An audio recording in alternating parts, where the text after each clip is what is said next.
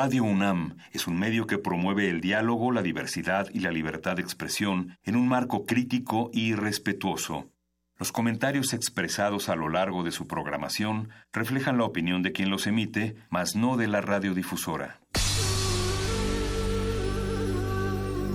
Por siglos nos hemos hecho escuchar. Nacimos como parte de esa inmensa mayoría.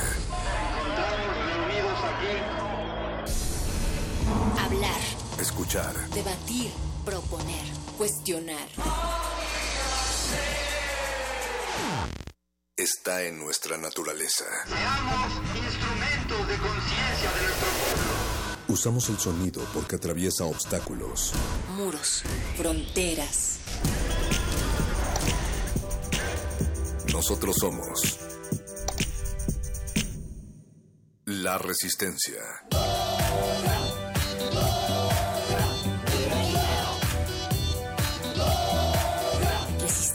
Modulada.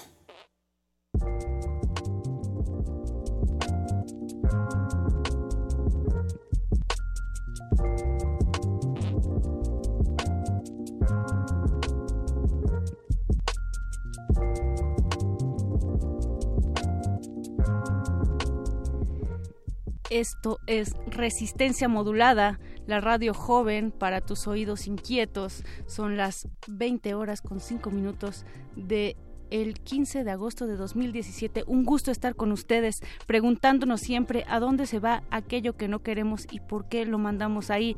Entre más personas somos en esta ciudad, más problemas, más desechos y más ganas de resolverlos entre todos. ¿Por qué no? Muy buenas noches. Mi nombre es Mónica Sorrosa y estoy con Natalia Luna. ¿Cómo estás, mi querida Moni? Del otro lado del cristal, el que eh, echó ese ruido espero, además nosotros estamos bien resguardadas con, con este cristal de por medio para no leerlo. Es Paco de Pablo quien está en la producción ejecutiva esta noche junto con Lalo Luis. Está también ahí el Betoques, no me toques, el señor Agustín Mulia en la consola, en la operación de esta cabina del 96.1 de FM de Radio Universidad.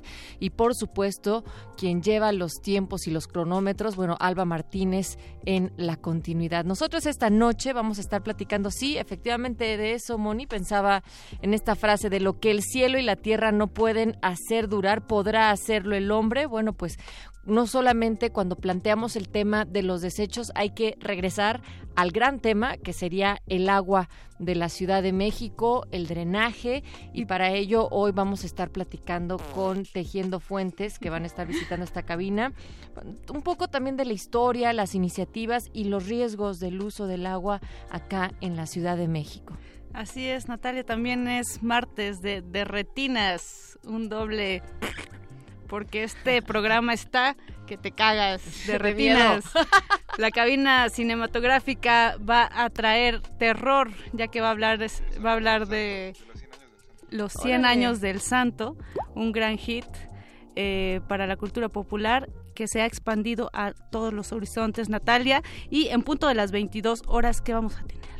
Pues precisamente llega punto R esta noche. Hemos ya platicado en otros programas de manera muy consecutiva, de hecho, sobre trans y hoy vamos a tener un trabajo periodístico titulado Rostros en la Oscuridad, este proyecto editorial para promoción de los escritores estudiantiles. Ahí hubo una participación incluso de Mónica Sorrosa, entonces échenle un ojo, quién sabe quién sea ella, pero vamos a tener estos testimonios, estas entrevistas en el punto R. Recuerde que estamos en las redes sociales y recuérdalo tú también, arroba R modulada, Facebook Resistencia Modulada, así también como en nuestro queridísimo WhatsApp. Y es también a través de esta vía o será solamente vía telefónica, mi querido Paquito, porque vamos a tener, como ayer, la celebración de estos tres años de resistencia modulada, de resistencia modulada al aire y lo hacemos con un concierto, eh, así un concierto que hay mucho cariño, hay mucho afecto para presentarles con agrupación cariño acá en la sala Julián Carrillo. Este sábado, esto será a las 8 de la noche y para venir ustedes necesitan tener un pase, los vamos a estar anotando, hay boletos acá en la resistencia. El WhatsApp es el 47 76 90 81 y a través de esta vía vamos a estar regalando pases dobles a lo largo de esta emisión. Recuerden que nos vamos hasta las 11 de la noche. Esto es Manatia de la eh, de Mini Componente, una productora argentina de la nueva ola, un poco de agua para empezar a expandir estas frecuencias. Regresamos.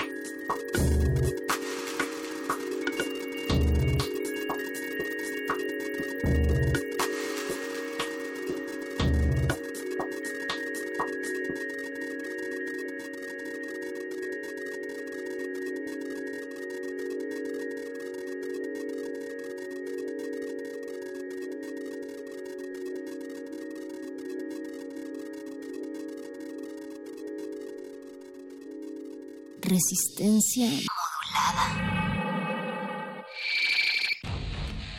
La revista radiofónica Sensación del Momento completa tres años de transmisión y queremos que tú celebres con nosotros. Resistencia modulada. Resistencia Modulada te invita a festejar tres primaveras al aire con un concierto a cargo de la nueva novia de México, la incondicional Agrupación Cariño. Cumbia, cariño y amor. Asiste el próximo sábado 19 de agosto a las 20 horas a la sala Julián Carrillo de Radio UNAM. Adolfo Prieto 133, Colonia del Valle. Entrada libre. El silencio no es una opción. Resistencia modulada. Radio UNAM. Experiencia sonora.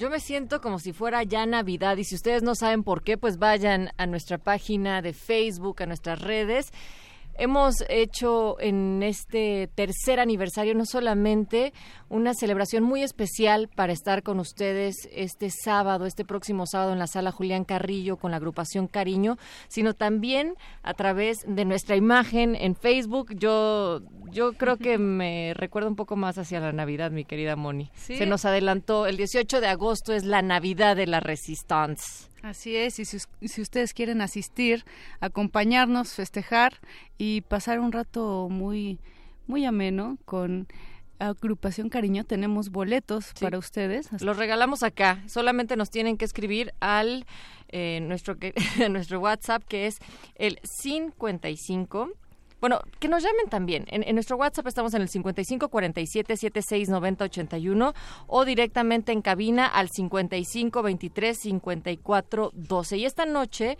planteamos, Moni, que no solamente vamos a hablar del drenaje, pero también de lo importante que resulta lo más vital y una de las grandes problemáticas en la Ciudad de México que es el agua. Estaba también echándole un ojo a un artículo que se publicó en Nexos titulado El fin del agua en la Ciudad de México, naturaleza, espacio y tiempo en el sistema Lerma, que escribe Alejandro de Cos y precisamente plantea este esta problemática, esta profunda crisis en el abastecimiento del agua.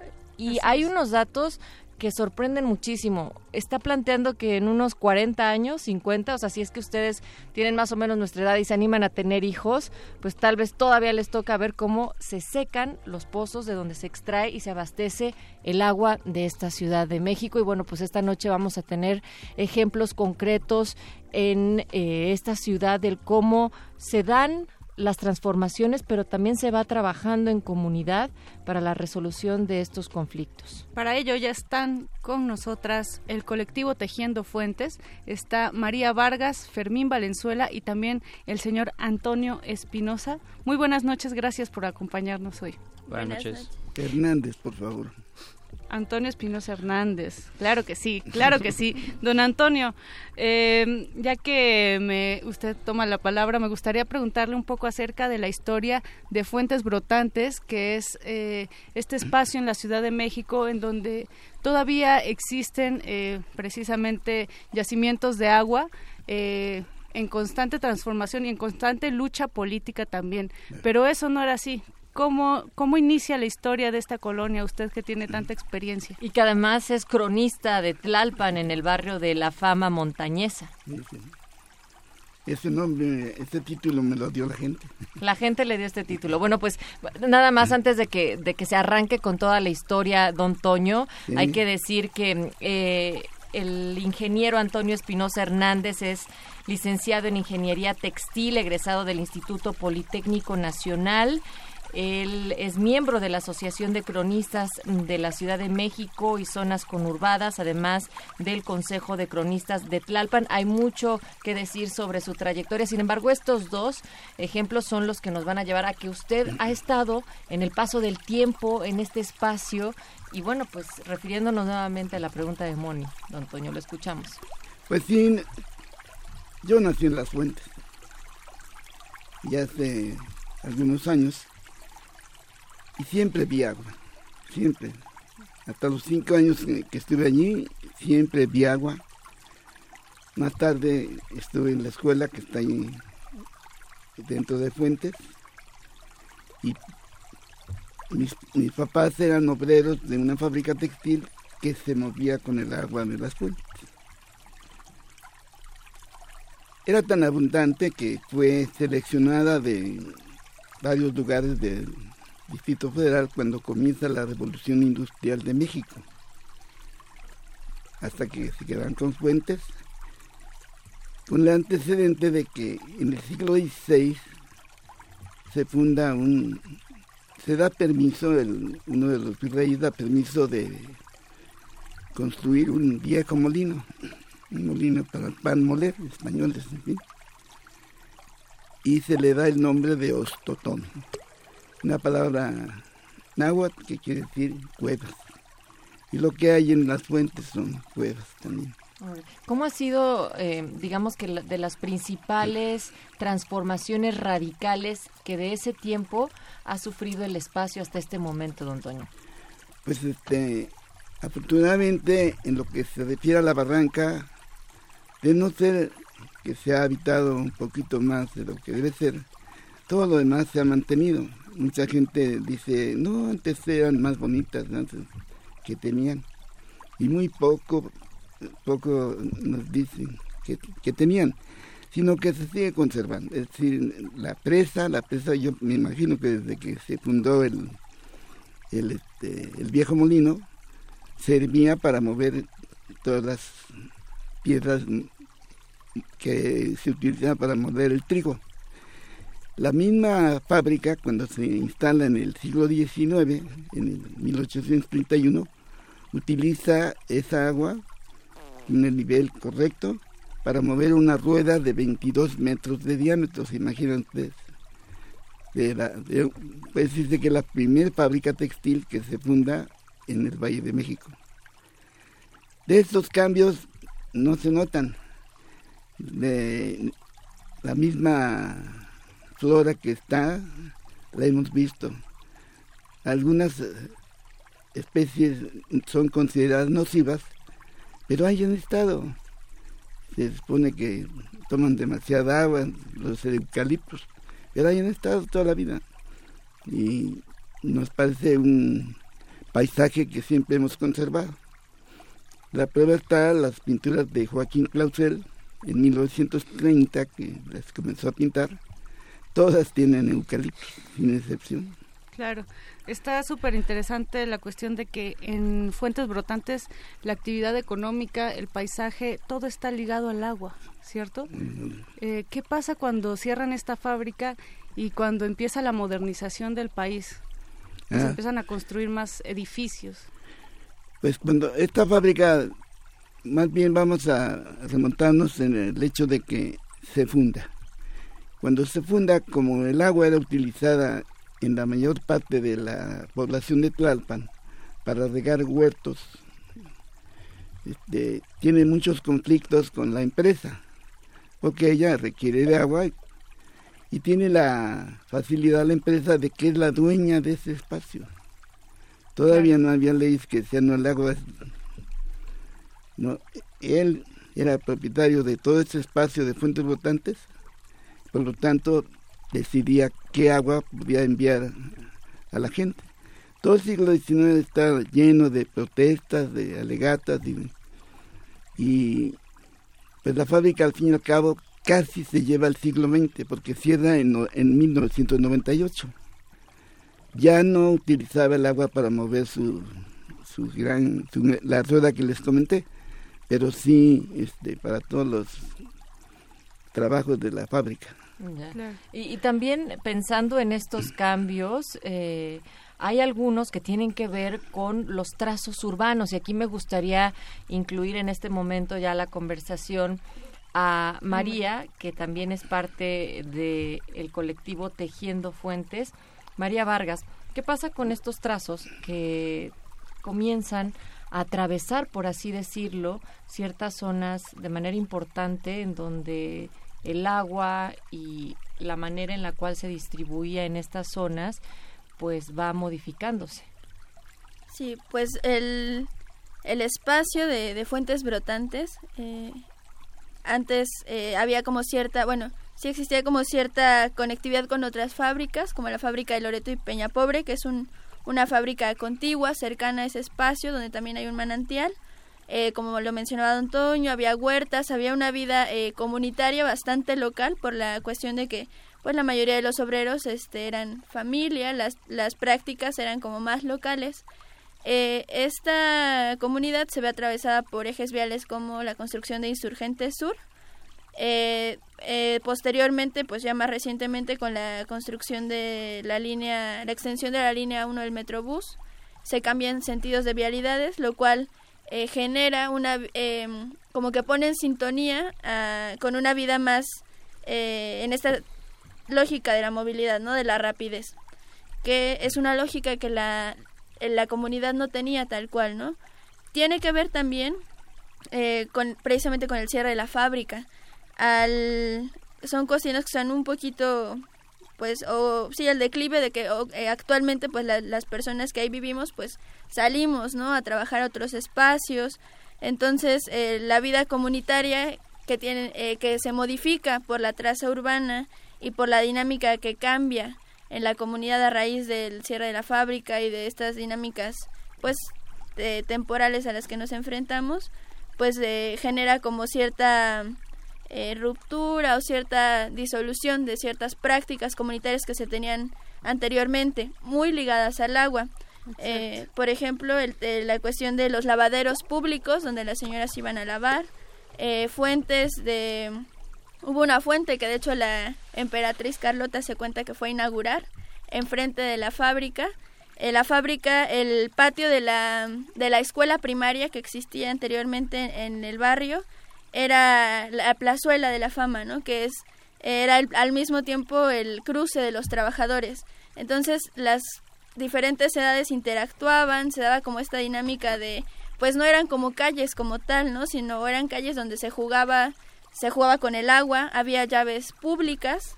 Entonces, toda esta dinámica de mayor flujo de automóviles pues vino a a romper con estas prácticas que tienen que ver con, con el juego, con el deporte, con las actividades cotidianas del barrio. Y también María trae eh, esta ruptura que, que, mencionas, también trae eh, la construcción de pues más casas, más edificios, más eh, inmobiliarias también que tienen intereses ahí y que sobre todo quieren pues utilizar el agua no solamente para la gente de la comunidad, sino ya jalarla para otro lado, ¿no? Entonces, existe un conflicto ahí real en este momento. Estaba leyendo que eh, Tlalpan ahora tiene más problemas de agua que incluso Iztapalapa, ¿no? Que es una de las delegaciones que es conocida por eso, por tener insuficiencia eh, de recurso hídrico ahorita.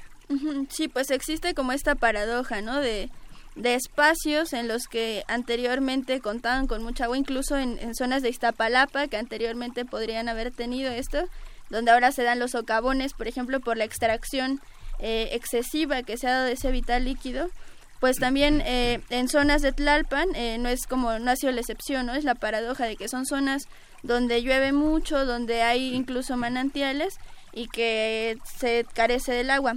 Actualmente en las fuentes como tal, en el abasto de consumo humano de agua, no hay un problema severo, ¿no? Es esporádico sin embargo, nosotros sí, eh, pues prevemos, ¿no? Un poco esta situación que se puede dar, dado que la política del consumo del agua sigue siendo en esta lógica de extracción, que toda va en el sentido de jalar de, del manantial y no generar otras alternativas para la captación, por ejemplo, de agua de lluvia. Exacto. Pues esta crisis del agua y de la cual también depende todo el sistema de drenaje y desechos en la ciudad superpoblada como lo es esta CDMX, pues tiene distintas vertientes de dónde empezar a analizar, pero sobre todo a trabajar, porque no es posible que nos sigamos hundando en, hundiendo en, en, los desechos. Vamos a regresar a platicar también con qué es lo que pasa con estas venas fecales de la Ciudad de México. Sobre esto fue la tesis de Fermín Valenzuela, quien también forma parte del colectivo Tejiendo Fuentes. Mientras tanto, un respiro musical. ¿Ustedes qué creen que pasa con los desechos? Escríbanos arroba R modulada, Facebook Resistencia Modulada.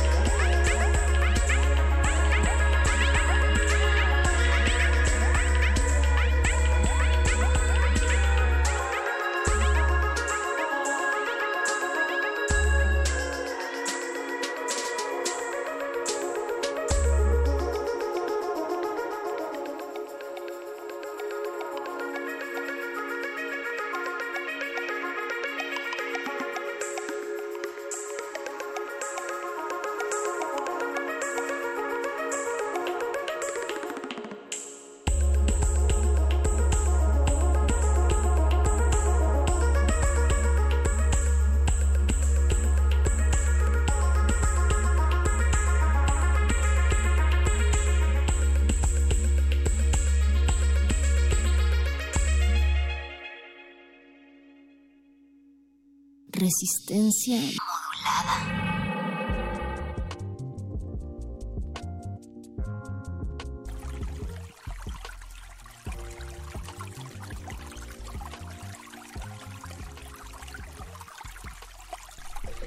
Escuchamos Agua de Lido Pimiento, una cantante colombiano-canadiense.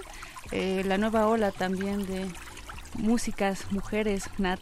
Hoy- estamos platicando, Moni, resistencia sobre qué pasa. Es decir, vas al baño, ¿no? De lo que quieras, pipí, caca, como quieran llamarle, uno, dos, tres, cuatro y cinco. Hacer del uno. Y está increíble, ¿no? Porque ahora resulta que pues lo echas ahí, le jalas y se va, se va lejos porque eso apesta, porque eso es cochino, porque eso es sucio, pero nunca pensamos en qué está pasando, a dónde se está yendo todo ese desecho que millones de personas estamos vaciando de manera cotidiana. Así es, y tampoco pensamos en que somos la especie eh, eh, la única especie que necesitamos el recurso hídrico para que estas eh, excreciones se vayan a otro lugar, ¿cierto Fermín? Sí, así es. Fermín Valenzuela del colectivo Tejiendo Fuentes. Cuéntanos un poco más. Tú hiciste un trabajo de investigación al respecto. Y se titula Las venas fecales de la cuenca de México. Ajá, llama.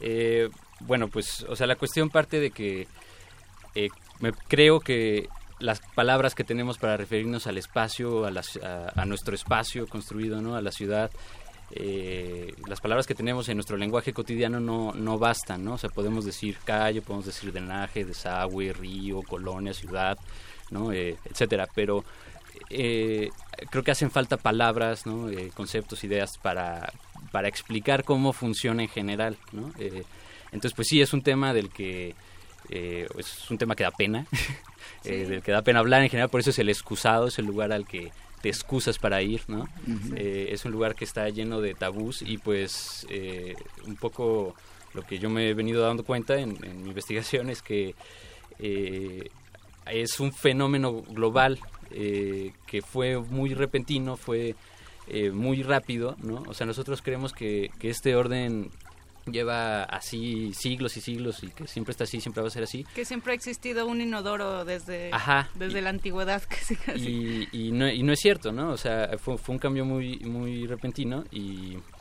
este y pues así como llegó igual se puede ir no este pero bueno entonces la propuesta que yo hago este en este sentido de plantear nuevas palabras nuevas ideas este yo hago una propuesta de un término que suena medio feo pero pues así es eh, que es la vena fecal ¿no? entonces la vena fecal se refiere a los ríos que se convirtieron en drenajes y en calles. Entonces, esto fue un fenómeno que pasó en muchas partes del mundo que cuentan con ríos medianos y pequeños, ¿no?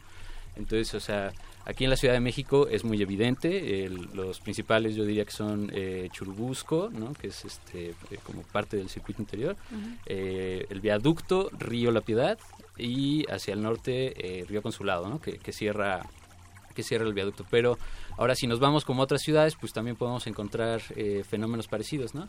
En Corea, en Corea del Sur hay un caso muy famoso porque quitar, o sea, porque ya tenían el río entubado. Lo tenían hecho drenaje, lo tenían hecho calle, les hicieron un segundo piso. Si tú ves las fotos, parecía eh, eh, si no fuera por los letreros, ¿no? O sea, que están en coreano, parece el segundo piso del periférico. O sea, eh, pero lo, lo abrieron, ¿no? Y, y- y revivieron el, el río, ¿no?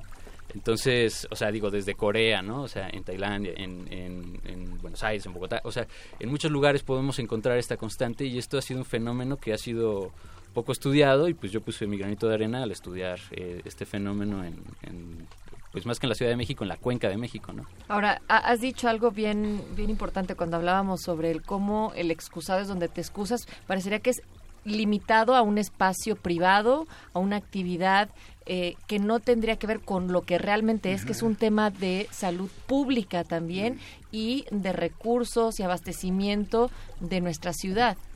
Sí, sí, eh, pues una de mis conclusiones a, las que he llegado es que eh, las ciudades de, de- del mundo, las ciudades eh, industriales, ¿no? O sea, porque es muy distinto pensar la ciudad de ahora, siglo XXI, a las ciudades, ¿no? Eh, de la antigüedad, ¿no? O sea, la- eh, a Roma, Tenochtitlán, o sea, en cualquier, todas esas ciudades, si las viéramos ahorita, serían unas ciudades bien pequeñas, con bien poquita gente, ¿no? O sea, nos parecerían así, bueno, eso no es, eso no es gran ciudad. Pero, este, bueno, el- la cuestión es que hay una, hay un quiebre en el ciclo, eh, en los grandes ciclos, ¿no? Este, podríamos decir principalmente el ciclo del agua, ¿no? Este, creo que es momento de plantearnos que el ciclo, como nos lo enseñan en la primaria, o bueno, como yo lo aprendí, pero pues la verdad este, creo que no ha cambiado mucho, es que el agua está en forma de nube, se condensa, eh, cae en forma de agua eh, eh, y granizo, cae, se infiltra o llega a los ríos, a los lagos, a los mares, este, a los eh, eh, mantos acuíferos subterráneos, eh, luego se, o sea, fluye y luego se vuelve a evaporar y se vuelve a hacer y así, ¿no? Sí, pero claro, pero sí, ¿qué pasa cuando esos eh, mantos están tapados o cuando los canales ya están este sedimentados, ¿no? Sí, Pavimentados. pues más que eso, cuando entra nues- nuestra mano, ¿no? O sea, la mano eh, del, del, del humano, o sea, el ciclo hidrosocial, ¿no? Entonces, nuestra participación que tenemos en el ciclo del agua es este muy poco afortunada, es muy poco agraciada, ¿no? Eh, nosotros literalmente convertimos el agua en mierda, ¿no? Y hemos construido la ciudad en eh, a partir de ríos de mierda. Entonces, eh, aquí hay una cuestión que es importante, ¿no? Eh, cuando nosotros decimos que la ciudad crece, nosotros estamos aceptando en realidad un montón de implicaciones, ¿no? Porque eh, teóricamente, técnicamente, solo lo, los, lo único que crece son los seres vivos, o sea, eh, crecen, se desarrollan y mueren, ¿no? Entonces, cuando nosotros decimos que la ciudad crece, pues estamos aceptando que en algún momento puede morir, ¿no? Eh, y hay ciudades que han muerto, ¿no? O sea, eh, p- p- podemos pensar en Pompeya, podemos pensar en Cuicuilco, ¿no? A Cuicuilco se le comió eh, la lava del, del Chitle, o sea, y fue súper trágico. Podemos ir ahí y está, está cubierta la pirámide de, de lava, pues porque hicieron la ciudad al lado del volcán. No quiero ser fatalista, pero si estamos convirtiendo todo el agua en mierda, ¿qué futuro tiene esta ciudad o cómo? Pues esa es la cuestión, o sea, la- eh, y la cuestión es que no, es nada más aquí, sino es, es todo el mundo, eh, toda la sociedad industrial, Sí, ¿no? la, Global. la modernización. Ajá. Entonces, eh, el, el quiebre en los ciclos ahí es que eh, nuestros desechos eh, no se convierten en tierra.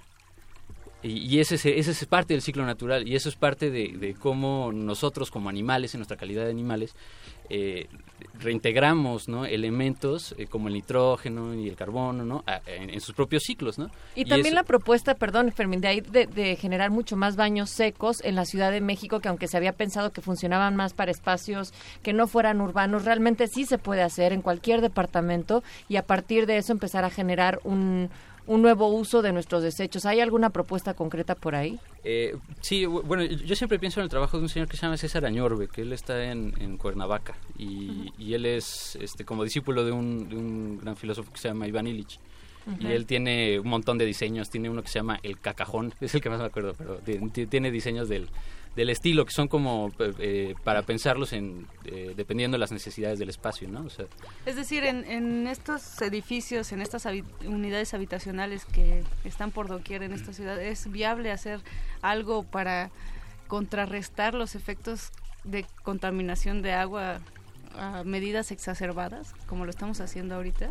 Sí, o sea, lo más viable es hacernos cargo de nuestra mierda literal y, y metafórica, ¿no? Eh, y ahora, retomando las palabras que alguna vez me dijo este señor César Añorbe, es que lo más complicado y lo más inviable es lo que ya hay.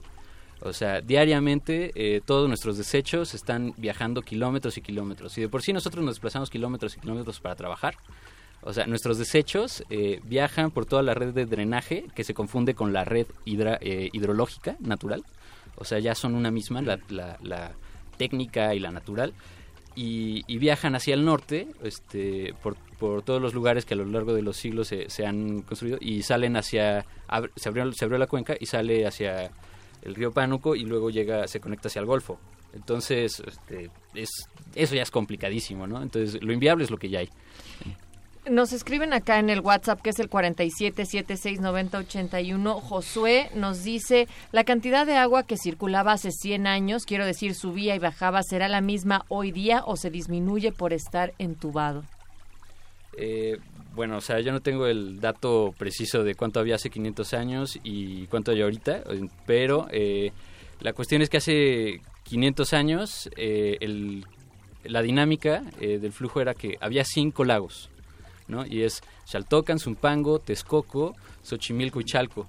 Estos cinco lagos se convertían en un solo lago. Entonces imagínense, desde Xochimilco hasta Zumpango, ¿no? Y hasta Xaltocan. O sea, eh, yo, yo que trabajo en el Ajusco lo veo todos los días, o sea, más o menos como esa perspectiva, y es ver toda la ciudad.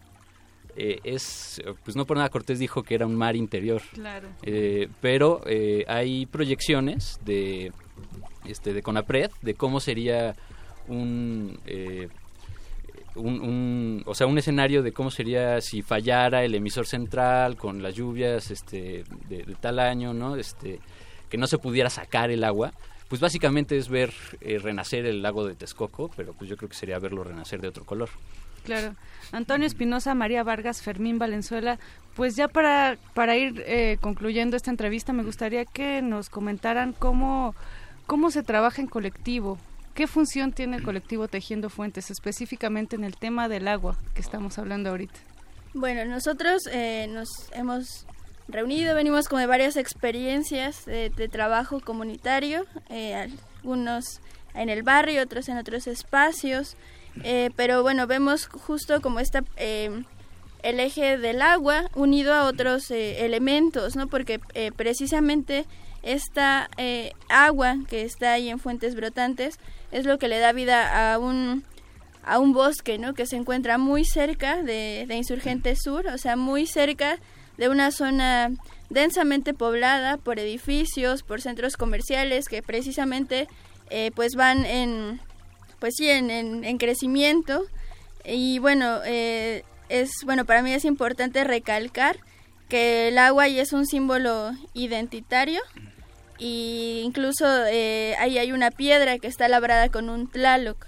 Entonces pues esta historia es como ancestral no entonces tenemos la parte de la fábrica los que vivimos ahí pues la mayoría estamos ahí porque nuestros antepasados fueron obreros de esa fábrica entonces es como una consecuencia, ¿no? La, el agua, la fuerza del agua, la fábrica y nosotros como un poco en esta cuestión de pues de, de reciprocidad con este espacio, ¿no? Que nos ha dado eh, juegos, espacios de recreación, nuestra nuestra formación y muchas otras cosas, pues nos enlazamos para hacer eh, propuestas de trabajo eh, a partir de una formación medioambiental. Nos, nos interesa que este espacio, que precisamente tiene mucha riqueza en tema de patrimonio natural, patrimonio histórico, eh, también una, pues el patrimonio arqueológico y cultural por todas las tradiciones que se tienen ahí ligadas al agua, pues nos interesa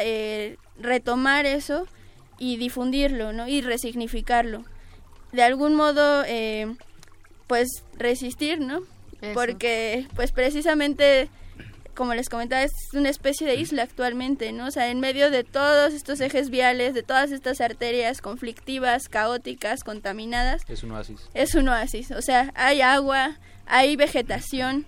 Eh, actualmente sí hay problemas, hay problemas de agua, a lo mejor no para el consumo humano, pero sí para el mantenimiento de ese mismo ecosistema, ¿no? O sea, ha habido momentos de, eh, hace unas semanas de escasez de agua en el, en el río, entonces, pues a nosotros nos preocupa como esa situación, ¿no? Porque precisamente eh, esta resistencia en fuentes brotantes no es solo para los que ahí vivimos, ni es solo hacia fuentes brotantes, tanto culturalmente como ambientalmente, puesto que a, a este, a este ecosistema llegan eh, especies, aves migratorias de otras zonas eh, ecológicas, que el daño a este espacio repercutiría en otros lugares igual de emblemáticos, ¿no? Y también pues es un lugar que históricamente se ha usado para, para la recre recreación y pues de, con un carácter popular, ¿no? Además, es, sería incongruente no luchar y no resistir por aquello que amamos.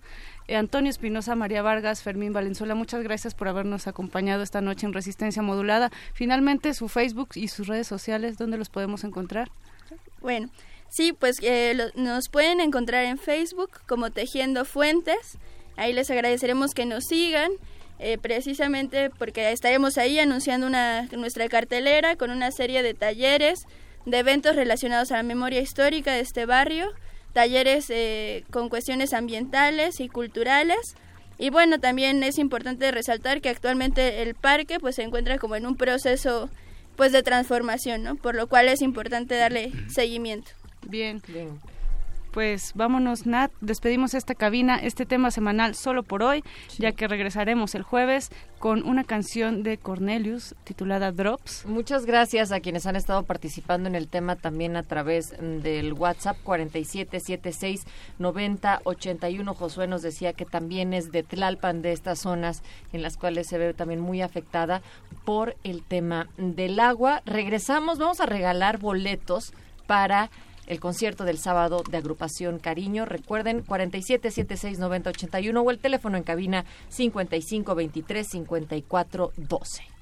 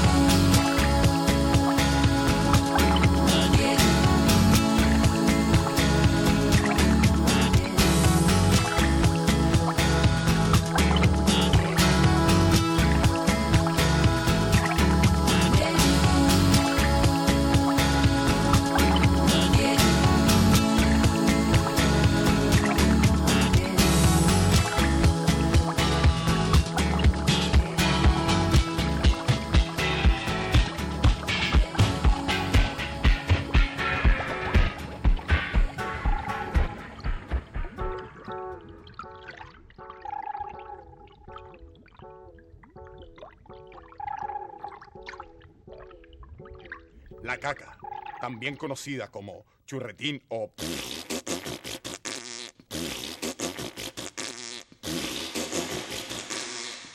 Es un tema interesante para conversar en el almuerzo familiar.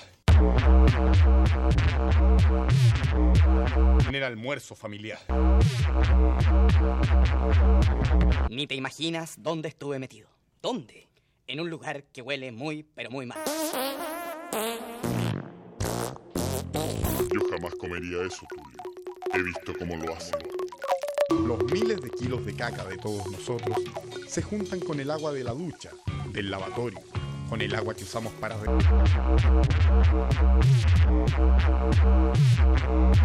En esta oportunidad quiero presentarles un verdadero enigma periodístico. La ruta de la canela caca. Acompáñenme. El doctor Demetrio Largo es un experto en caca. El promedio de caca que uno hace cada vez que va al baño es de 200 gramos. Si tú vas dos veces al baño al día, haces 400 gramos diarios.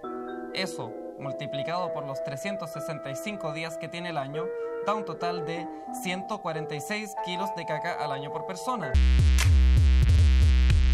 146 kilos de caca al año por persona. Eso me dio un total de 2.190 millones de kilos de caca producidos por nuestro país al año. En palabras simples, ¿me quiere decir que la caca se está separando del agua? Oh, oh, aquí el olor estaba bastante malo. Voy a preguntar por qué. A mi lado está Gotita, una experta en el tema. Gotita, cuéntame, ¿por qué está malo el olor acá? Ah, porque en esta parte está haciendo ingreso toda el agua cochinita de toda la parte sur de nuestra ciudad.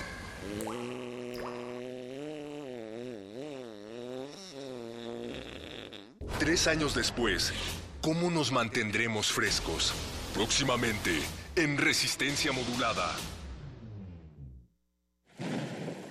El sexto cachorro de la sexta camada del sexto can de la jauría negra nació bajo la insignia de una luna teñida de sangre. Una noche a la semana, el bestia muchacho necesita abandonar su guarida y reclamar un espacio radiofónico para calmar su sed de violencia, bebidas energéticas y música. Metálisis. El programa con el núcleo más duro de la radio universitaria. Resistencia modulada. Tercer aniversario.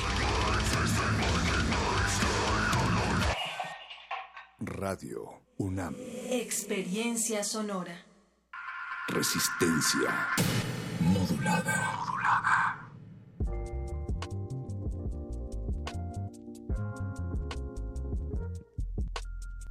Así es, estamos cumpliendo tres años de estar al aire en este 96.1 de frecuencia modulada Radio Universidad y lo vamos a celebrar con muchas producciones especiales, con los temas semanales, las secciones, pero también con un concierto este sábado, Mónica.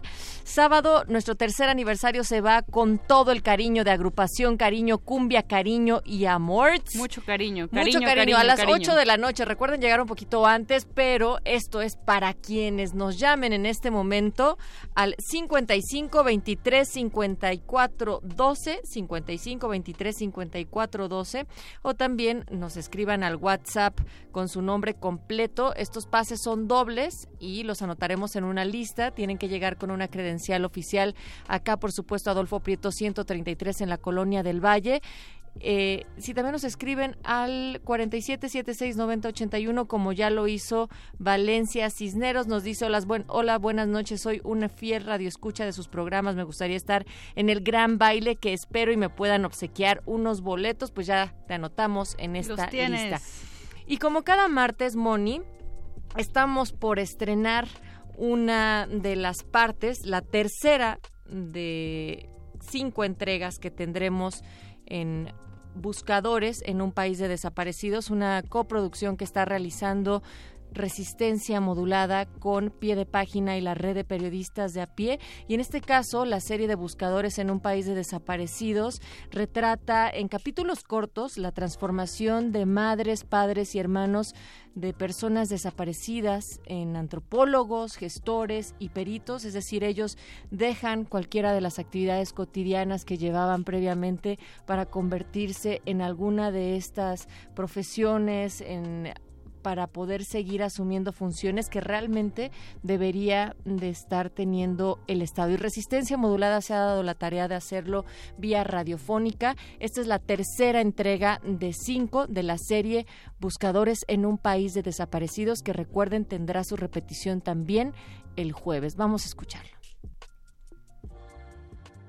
Periodistas de a pie, periodistas de a pie y resistencia modulada presentan Banco Nacional de ADN, Georreferencias. palas, picos, guantes, Excavar, buscar, rastrear. ciencia forense ciudadana, Mapas, fosas clandestinas. esperanza.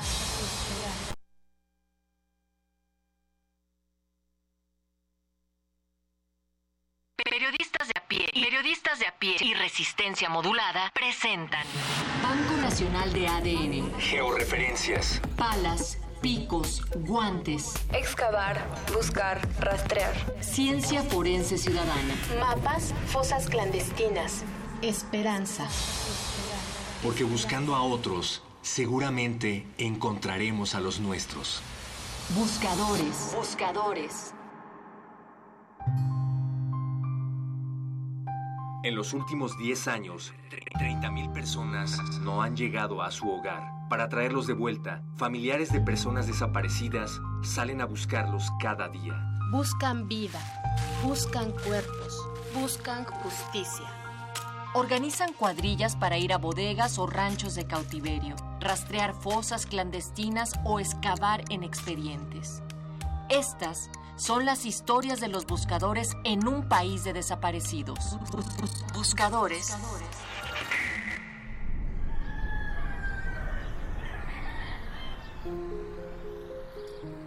Nosotros nos dimos a la tarea de convertirnos en investigadores, convertirnos en, eh, no por nuestra propia voluntad, sino obli- obligados quizás hasta por las circunstancias, la impotencia de, de que las autoridades, no hicieron el trabajo adecuado, este, pues nos tuvimos que entrar nosotros al quite de las autoridades para poder descubrir estos lugares. El 10 de febrero de 2007, Fernando Oceguera Ruelas fue secuestrado por un grupo de 20 personas armadas que allanaron su casa para llevárselo por la fuerza. Desde entonces, su padre, Fernando Osegueda Flores, comenzó a buscarlo. a buscarlo.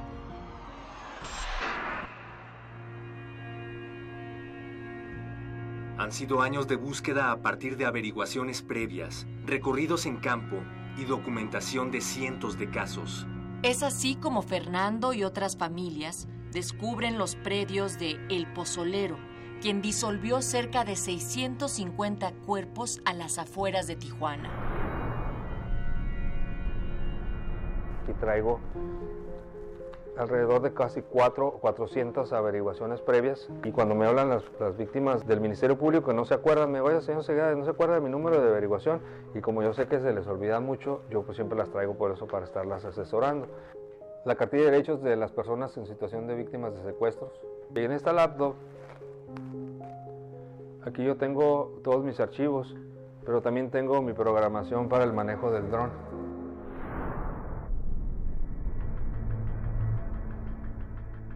De acuerdo al informe 2016 de la Comisión Interamericana de Derechos Humanos, México, México atraviesa una fuerte crisis de violencia y de seguridad, lo que se expresa en graves violaciones a los derechos humanos.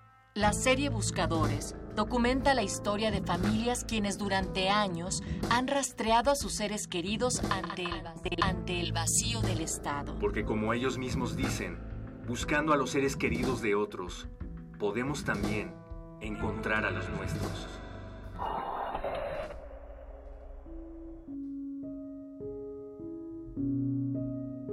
pudiera que mi hijo pudiera haber quedado en este lugar y, y por eso lo hacemos, por, por amor, por, por tratar de recuperar la memoria de, todas las víctimas que fueron deshechas en ácido en este lugar.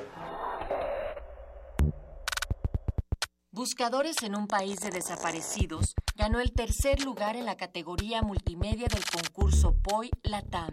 La historia de Fernando Ocegueda es una realización de Consuelo Pagaza y Prometeo Lucero.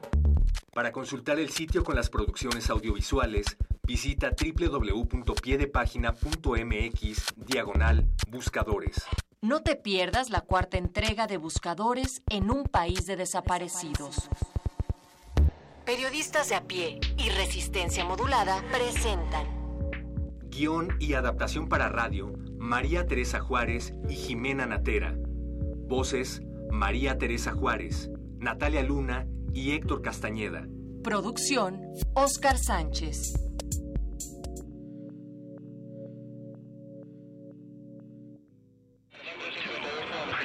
Las voces emergen de la ciudad y toman lugar en Radio UNAM. Esta ciudad cuenta historias. Resistencia modulada.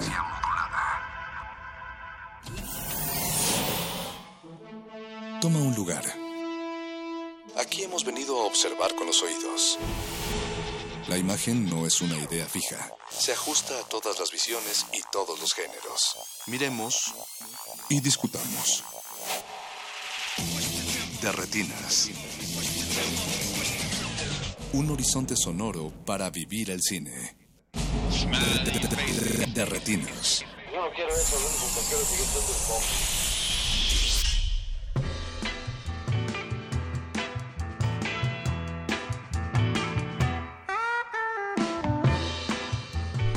Bienvenidos a su cabina cinematográfica, esto es de Retinas, ya estamos en Resistencia Modulada, es una noche bastante feliz para todos los que estamos aquí en cabina, como todos los martes está Alberto Acuña Navarijo. Hola Rafa, ¿cómo estás? Buenas Jorge noches. Javier Negrete. ¿Qué tal Rafa? Buenas noches. Mi nombre es Rafael Paz y vamos a estar hablando de cine la siguiente hora y sobre todo hoy en especial escuchando cine, que es un experimento que hacemos poco en de Retinas porque Y es algo que nos gusta hacer incluso más que hablar de cine. porque no es glaciares iba a decir, pero sí. O sea, vamos a hacer la competencia glaciares. No, Estamos- es que gradualmente nos vamos a empezar a convertir en glaciares, poco a poco. Y al rato ya de retinas dos días a la semana. No, no, No, no, no, a ver, a ver. ¿qué? Apenas nos da la vida, Navarijo. Pero sí tenemos muchas razones para celebrar esta, esta noche y esta semana. Primero porque se cumplen tres años de resistencia modulada y el fin de semana lo vamos a estar celebrando con la agrupación Cariño. Concierto aquí en la sala Julián Nos han Carrillo. aguantado mucho, ¿eh? Se han aguantado bastante, así que festéjenlo con nosotros. Eh, hay boletos dobles en cabina para que llamen y los pidan. Y no solo eso, como decíamos, vamos a hablar de cine. La semana pasada vino Edna Campos Tenorio a hablar de Macabro, de su nueva edición que inicia precisamente mañana.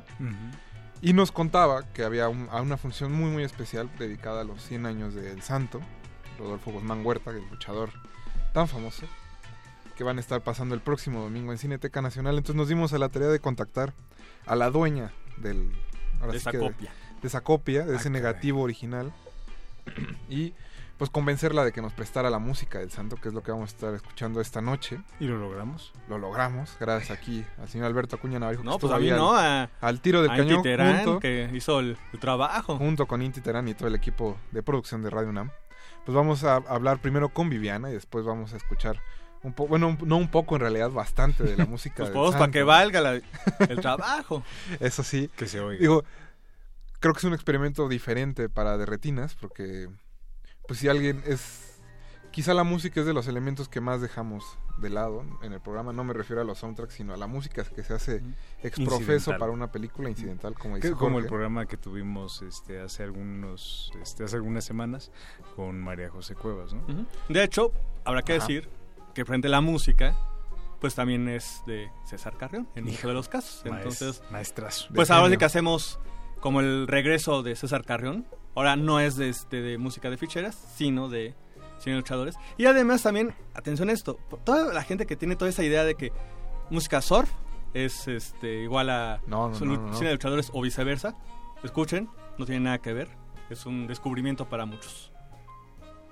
Y chicos, pues creo que antes de empezar a hablar con Viviana y de entrar en materia, pues quizá debamos este, decirle a, a los radioescuchas cuál es nuestra película favorita del santo, que hemos visto bastantes, imagino yo. quiero creerlo. Negrete, tú ya estás poniendo mirada de que ya la tienes bastante bien elegida.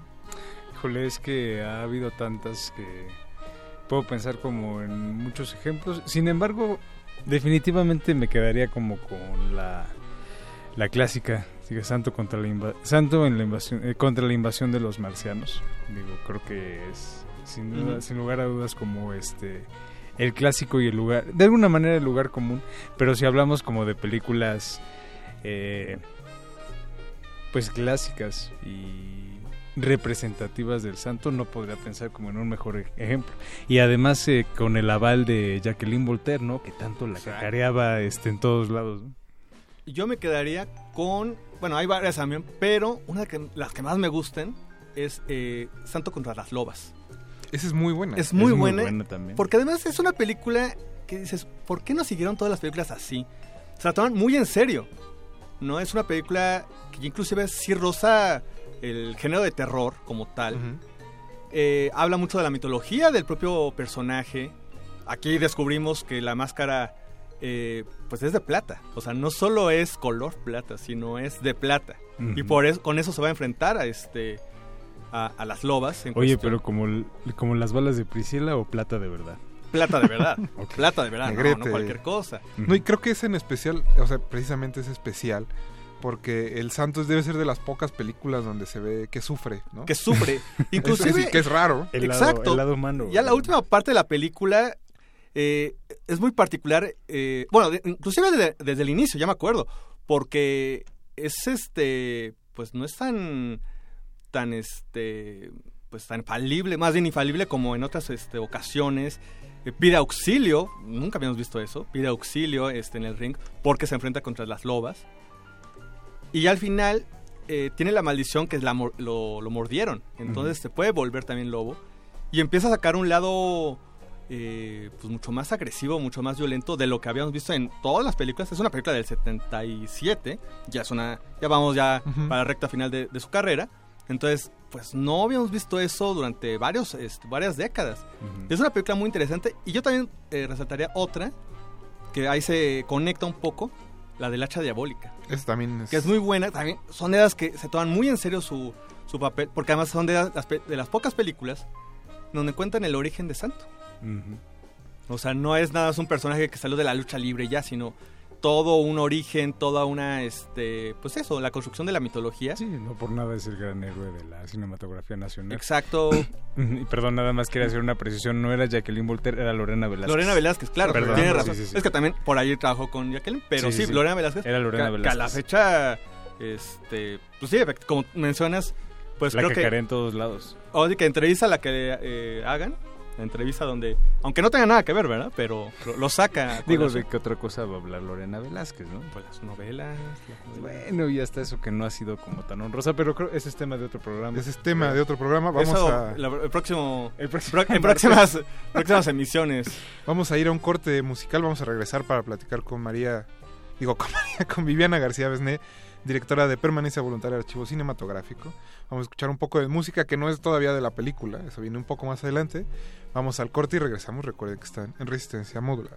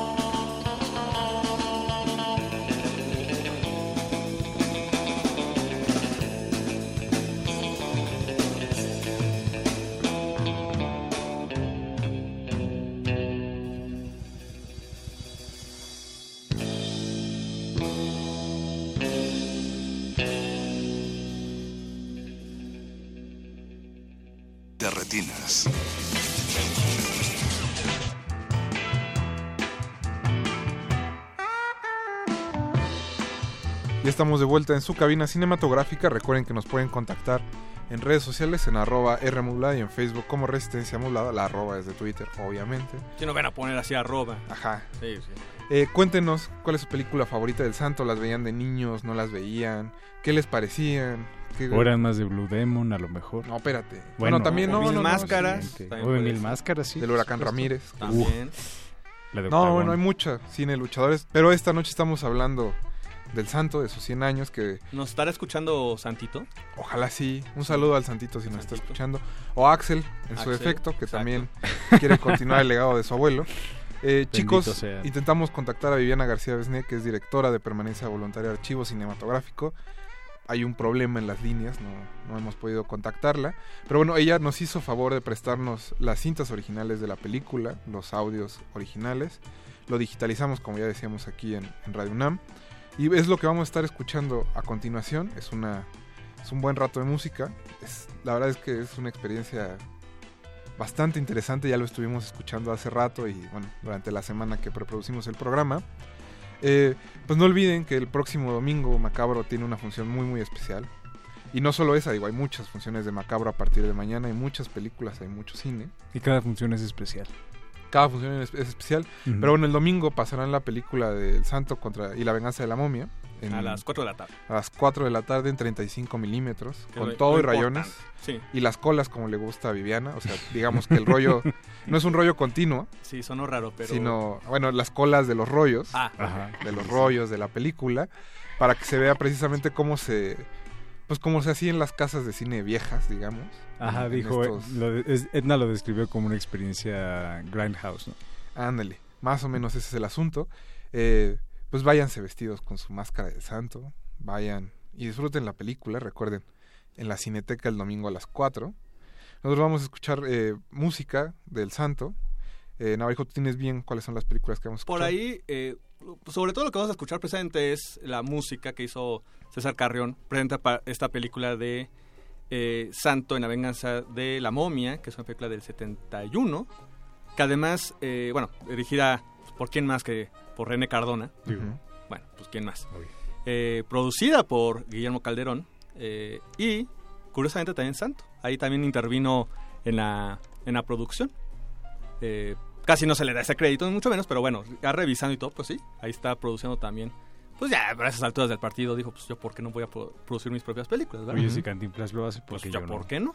No, hay que sacarle eso, provecho. eso es principalmente lo que vamos a escuchar. Por ahí también hay música de este, La hija de Frankenstein. Este, y también eh, Contra los monstruos. Y también hay, bueno, Santo y Blue Demon contra los monstruos. Es un buen remix. Entonces sí, ahí.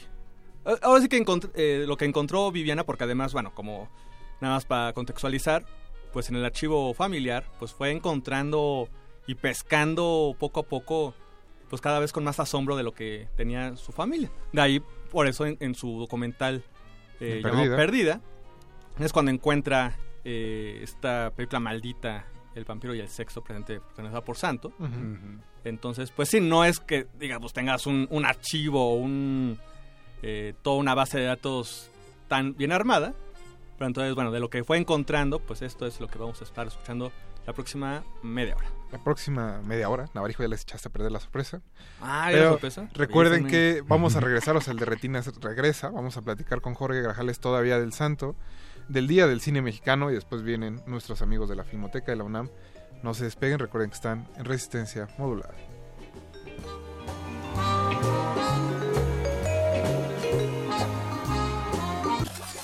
De retinas.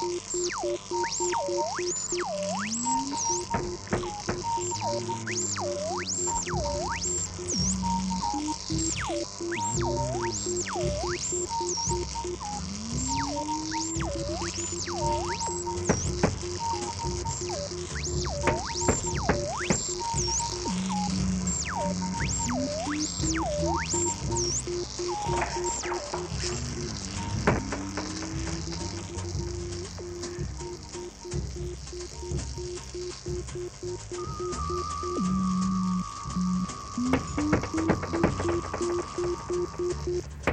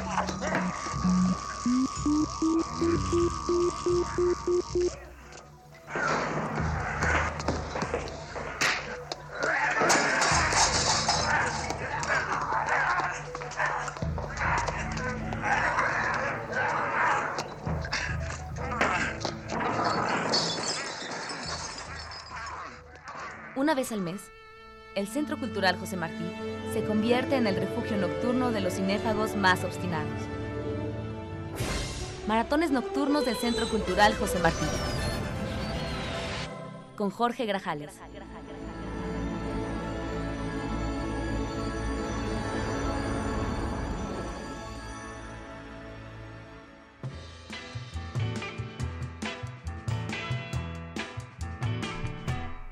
Esperemos de verdad que hayan disfrutado mucho ese pequeño bloque de música de las películas del Santo.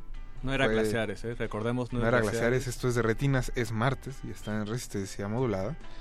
Pero bueno, esperemos de verdad que lo hayan disfrutado. Eh, tenemos participación de todos ustedes, bueno, no de todos ustedes, ojalá, pero eh, tenemos participación de nuestro radio escuchas en redes. Andrea González nos dice, esas películas del Santo y Blue Demon sí que eran la neta, eh, nos lo puso en Twitter. Ahí tiene toda la razón. Flechador del Sol dice, ¿quién, ¿quién era o quién hacía los arreglos musicales para las películas del Santo? Como ya decíamos al principio, César Carrión es el compositor de lo que acabamos de escuchar. Sí, digo, no de todas las de Santo, pero digo, al menos lo de ahorita. Lo de hoy sí lo hizo César. Carrión. Eh, Andrés González nos vuelve a poner un GIF del santo quitándole la máscara a alguien. Dice, ah, qué buen programa. Bueno, alguien que le quita la máscara y es uno de los hombres lobo. Y pues muchas gracias a todos los que nos estuvieron escuchando en este breve espacio. También por ahí Ali López nos pidió que mandáramos saludos a Crisanto, su visión, su versión muy muy personal, demasiado personal del Santo. Me atrevería a decir que demasiado como para hablarlo en FM, pero bueno. Eso es en otra ocasión, eso es para punto R. En otra ocasión, nosotros tenemos que seguir con el programa. Eh, tenemos a Jorge Garjales en la línea, nuestro especialista de cine raro, cochambroso. Bueno, ya está aquí. Alberto aquí, Agüeño Navarijo, pero pues como cada mes, Jorge Grajales nos va a contar qué tendrá en su maratón en el José Martí. Jorge, ¿estás ahí? Sí, aquí estamos. ¿Cómo estás? Muy bien, aquí escuchando la música de César Carrión, bastante interesante. Y bueno, pues César Carrión hizo una gran cantidad de películas cuya musicalización corrieron a su cargo. Bastante interesante y qué bueno que pues se pudo rescatar esa música para el disfrute de los radioescuchas de, de Retinas. Eso sí. Jorge, pues aprovechando, ¿cuál es tu película favorita del santo? Pues ya lo decía Alberto, fíjate que la de Santa contra las Lobas sí me parece eh, esta película verdaderamente notable en cuanto a la seriedad se refiere y esa y creo que esta época setentera del santo en donde eh, dejaba lo fantástico para irse ya al cine de, de espías. Esa esa postrimería de eh, de su época me parece bastante rescatable y bastante interesante. Obviamente con- contra las mujeres vampiro que podría parecer también el lugar común pero me parece que sigue teniendo toda esa aura de la transición del santo de esa vieja escuela del cine fantástico a esta época más seria, ya como que prefiguraba eh, el, eh, pues terminar de esa época para irse pues de espía. Pues ahí está la recomendación de Jorge, vayan a buscar, también Alberto ya les dijo, que vayan a buscar el Santo contra las Lobas. Pero bueno, Jorge, este, hoy decidió el IMCINE y el Senado y el Congreso festejar el Día del Cine Mexicano. Y tú le vas a dedicar el maratón de este mes precisamente a esas películas que se olvidaron de nuestro cine. ¿Qué vas a tener este, este mes? Así es, pues eh, para celebrar el más que el Día del Cine Mexicano que vamos a celebrar pues la noche del cine mexicano eh, un intento de rescatar lo que a mí me parece que debió haber sido este Día del Cine Mexicano, que es ofrecer un crisol amplio en cuanto a géneros, en cuanto a temáticas que conforman nuestro cine mexicano y que sobre todo me parece muy importante que las nuevas generaciones estén pues al tanto de, de todo ello y no lo están. Entonces vamos a tener desde cine experimental, que me parece que pues es un cine que merecería más la pena el que se diera y vamos a tener creo que el filme que es el epítome del cine experimental de la década de los 70 que se llama Anticlímax dirigida por Helsen Gass en 1973 es una película que no se adhiere a una narrativa per se como mucho del cine experimental. Es una película completamente antinarrativa, aunque hay un intento de unir diferentes viñetas que están muy ligadas a una crítica co- contracultural muy propia de la década de, de los 70. Eh, hay desde homenajes velados a, a Buñuel, como Subir al Cielo, por ahí hay varias eh, referencias, hasta, bueno, no deja de acusar la influencia del, de la época del teatro pánico, del cine de, de Jodorowsky, de Korkiri, pero es una película muy poco vista, realmente. De hecho, es una película que eh, no se ha visto fuera de una copia en VHS que circula desde hace muchos años y ahí es donde deberían de intervenir precisamente las autoridades si no- cinematográficas para poder rescatar esta película. Guste o no, la gente me parece es importante que la vea, como es el filme Chuck, Dios de la Lluvia, una película de 1975 de Rolando Klein, un eh, director chileno de, de nacimiento que estudió en la UCLA y a instancias de Jules Dassin, Jules Dassin, pues él eh, viene a México a filmar en un poblado Tzotzil una narrativa bastante interesante de un eh, poblado que está asolado por la sequía y pues como su chamán les ha fallado, van a buscar a un saurí legendario que vive en las montañas, el cual pues eh, les indica un rito que tienen que hacer para que llegue la lluvia, aunque no se sabe si tampoco los está chamaqueando este saurí, pero la película tiene un saborcito muy de del estilo de, de Herzog, está filmada, bueno, en, en Tzotzil, está hablada en Tzotzil la película y también es una cinta que desde hace mucho pues no no se ve, incluso no está editada aquí en, en México, ni siquiera en VHS ni en DVD, y son de esas películas olvidadas. Entre estas vamos a pasar también El Super Loco, una película del 37, de las primeras películas de cine fantástico que se empezaban a hacer en México en aquellas épocas de Juan José Segura. Es una versión muy particular de, de Frankenstein, protagonizada por Carlos Villarías, que fue el Drácula en la versión hispana y que pues sale también por ahí el indio Fernández haciendo el personaje de un indio no un indio un indígena pues sino un indio de la India. Que es, es muy muy curiosa la la película porque es un tono Tanto rango de ese muchacho. Es una- es muy estrambótica esta, está- le hace honor a su nombre super loca la película del super loco luego vamos a tener a una película de Luis Alcoriza de el 80 bueno se estrenó en, en el 80 aunque se había hecho mm, eh, dos años antes que se llama A Paso de Cojo que es eh, un filme bastante políticamente incorrecto para las épocas que hoy pasan. Me parece que es la segunda gran película de eh, Luis Alcoriza y que no ha tenido tanta difusión hoy día eh, como Mecánica Nacional, a pesar de que esta sí está editada en DVD y narra la historia de un grupo de rengos, de tullidos, que hoy día este, podemos considerar a todos los de esa banda como discapacitados, que a instancias del cura de su pueblo se eh, integran a la guerra cristera para tratar de defender la fe religiosa y terminan convirtiéndose en unos verdaderos pillos que eh, eh, empiezan a violar y a hacer tropelías y que le sirven a Coriza para hacer una crítica bastante virulenta a la eh, religión eh, católico-cristiana.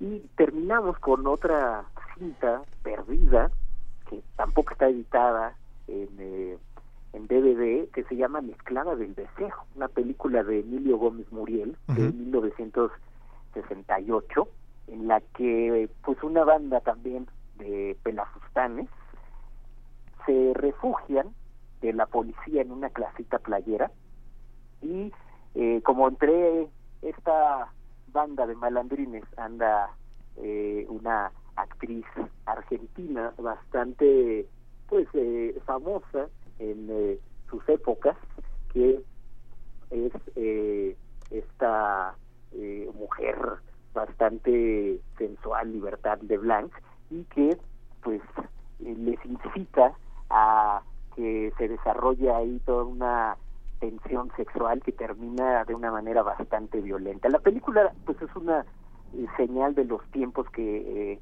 estaban llegando al cine mexicano, que estaban cambiando y hay pues desnudos de, de, de, de la LeBlanc que pues es prácticamente el atractivo del filme. Entonces pues tenemos cinco visiones diferentes del cine mexicano, desde esto que podemos considerar verdaderamente como cine de explotación, hasta un eh, cine fantástico con elementos indigenistas como Chuck, el dios de la lluvia, cine experimental con Anticlímax, los inicios del cine fantástico con el super loco y un cine de autor, un cine de eh, crítica social como es a paso de cojo. Y pues ahí está para que vayan a dar de manera anticipada el grito a la noche de el cine mexicano que hemos preparado en una festín que hemos titulado Los Olvidados, filmes mexicanos que el tiempo olvidó. Pues sí, porque si no lo rescatas tú, ¿quién va a ser? Recuerdo que vimos Anticlímax hace muchos, muchos años. Ya de tener unos, unos 10 años fácilmente. Gracias a la copia que vas a pasar, me imagino, ese día. La misma copia. Debe ser la misma copia. Sí, es la, es la, es de, pues, la única copia que, que, anda, que anda rolando por ahí. Y, caray, caray, que, que aquí en México, pues, este, no, no se rescate nuestro propio cine mexicano, este tipo de cine, y que, pues, las autoridades le hayan dado preferencia en este día a, a películas muy recientes que, pues, creo que no lo necesita. El cine mexicano no nace del 2010 para acá. Sí, ya cuando íbamos como por el cuarto nuevo, nuevo, nuevo cine mexicano. El neo, nuevo cine mexicano. El, neo, el neonovísimo cine mexicano. Y, y hay mucha eh, gente joven, hay generación, eh, por lo menos yo creo que no sé si dos generaciones o hasta tres que pues eh, no conocen ninguna de estas películas que acabo de, de nombrar Eh, Ya ni, ni siquiera porque al- eh, por lo menos a paso de cojo está en, en DVD, pero que de Alcoriza a lo mejor, eh, si, si bien nos van, eh, ha visto solamente en Mecánica Nacional. Y ojalá la hayan visto. Ojalá. Jorge, muchas gracias. Nos vemos a fin de mes en el José Martí. Nada, más digan las fechas y todo. Porque... Ah, sí, las fechas el Por viernes. supuesto, esto es el último viernes, que es eh, del mes de agosto, que es el viernes 25 de agosto, de 9 de la noche a las 7 de la mañana de el sábado 26. Eh, donativo de 34 pesos en el Centro Cultural José Martí, que está en Doctor Mora número 1, saliendo del el Metro Hidalgo. Por allá los esperamos. Muy bien. Pues ahí está la invitación. Jorge, muchas gracias. Y buenas Al noches. contrario, gracias a ustedes. Ah, vamos a hablar con nuestros amigos de la Filmoteca de la UNAM. Los fotogramas son piezas de arqueología recientes que merecen nuestro cuidado, estudio y restauración. Filmoteca UNAM.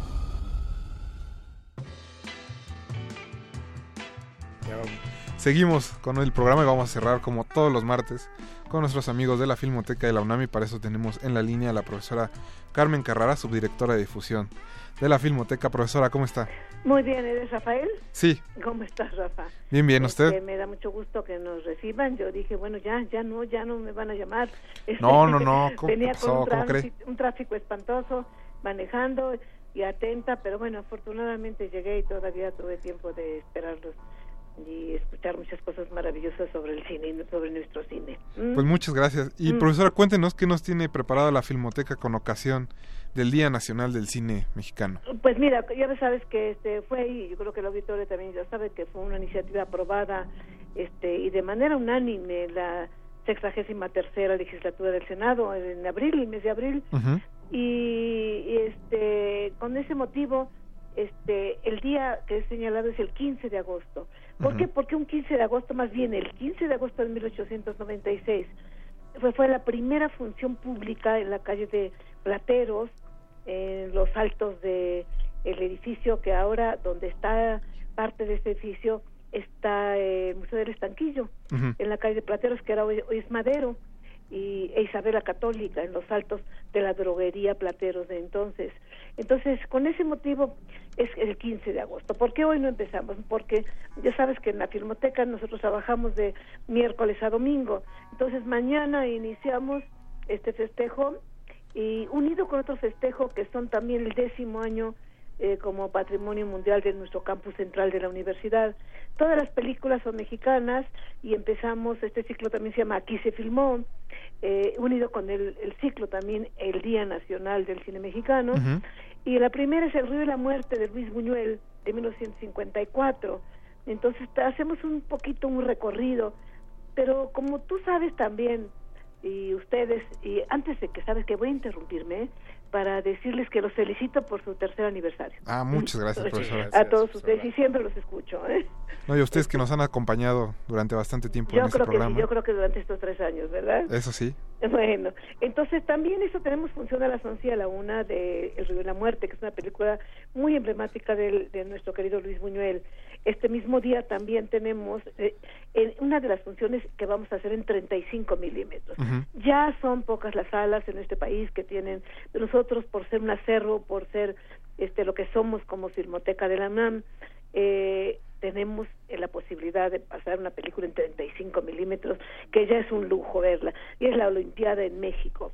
Es una función muy, muy especial, la dirige Alberto Isaac, es una película del 68, poquitito después del movimiento del 68. Ustedes están muy jóvenes, pero bueno, pues vamos a recordar el año que entra con mucho entusiasmo todo esto. Y otra también que vamos a, a programa, vamos a, a exhibir, pero ya el día 17 es eh, Patsy mi amor, donde sale ahí la una ciudad universitaria esplendorosa, también mexicana, eh, la dirige Manuel Michel, es una película también del 68, donde empieza la juventud a, a ser partícipe, protagonista de las películas, la juventud universitaria, hombres y mujeres. Hay escenas maravillosas de esa época, este, este con, con eh, personajes que se hicieron famosos precisamente por estas películas, ¿no? Después tenemos el 18, 19 y 20, seguimos con este ciclo, con Retrato de una mujer casada, de Alberto Bojorques, ya nos vamos hacia el 79, Y de las más nuevas ya de este siglo, después del año 2000, tenemos el día 19, eh, son funciones a las 11 y a las 4, eh, todas estas últimas que estoy diciendo. El cielo dividido, de Julián Hernández. De nuestro querido de Julián. 2005. Eh, y la última Güeros, que también fue muy famosa, de Ruiz Palacios, de Alonso Ruiz Palacios, Ujú. este, del 2014. Quisimos dar este salto, pero pues todo nuestro auditorio, todos nuestros cinéfilos que nos visitan y ustedes mismos que nos dan estos espacios saben que siempre, siempre le damos un espacio al cine mexicano. Como debe ser. Y, y como lo necesita y como y como la universidad lo, lo trata de apoyar películas nuevas que salen de, de los cines comerciales porque no dieron el ancho la primera la segunda semana económicamente les damos temporada a nosotros en la universidad. Porque para que se conozca para que se está haciendo muy buen cine ahora que hablaron del neo neo cine nuevo nuevo y sí o sea yo no sé qué, qué nuevo sea ves ahora pero qué buen cine se está haciendo cine documental cine de ficción largometraje cortometraje debemos estar muy contentos porque está haciendo muy buen cine en este país y tenemos que defenderlo rescatarlo recomendarlo Pues sí, como debe ser. Así es, y que esa es nuestra labor de ustedes y de nosotros también. Profesora, muchas gracias por habernos contestado la llamada. Nada más voy a recordarles nuestra página para que corroboren nuestra programación, porque hay muchas otras programaciones. Ya saben, www.filmoteca.unam.mx. Y muchas gracias por este espacio y otra vez, feliz aniversario. Muchas gracias, profesora. Que pase buena noche. Igual, buenas noches, muchachos. Nosotros nos vamos a despedir y los dejamos con el punto R. Nos escuchamos el próximo martes. Hasta luego. Ningún locutor fue dañado durante la filmación y reproducción de este programa. Cualquier parecido con la realidad es un atentado a la ficción. Consulta cartelera para próximas funciones.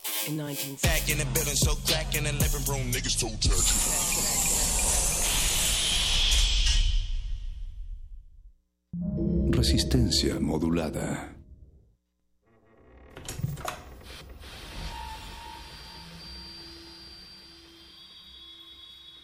En Macabro nos preocupamos porque pases momentos llenos de angustia y terror.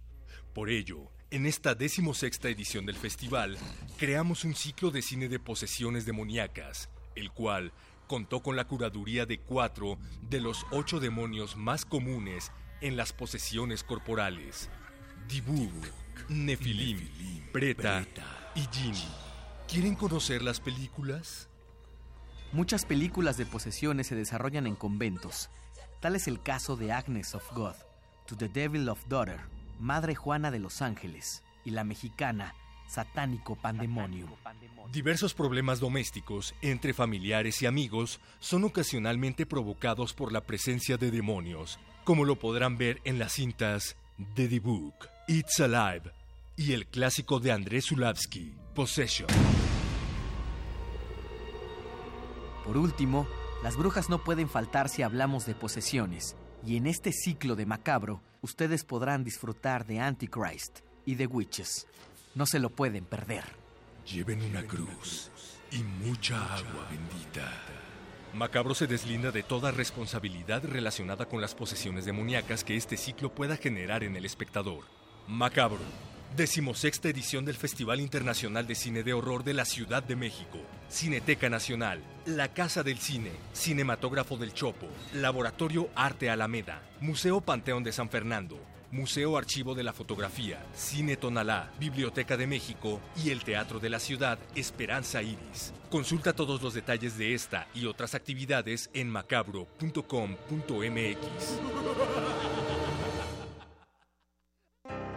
El antiguo colegio de San Ildefonso exhibe la muestra Leo Matis, el muralista de la lente, a 100 años de su nacimiento, que reúne 81 fotografías, además de dibujos, caricaturas y notas periodísticas sobre este maestro de la lente, que contribuyó en forma decisiva para el desarrollo de la fotografía en América Latina y ofrece una visión integral de las cualidades estéticas de su obra. Leo Matis, el muralista de la lente, a 100 años de su nacimiento, se puede visitar en el antiguo colegio de San Ildefonso.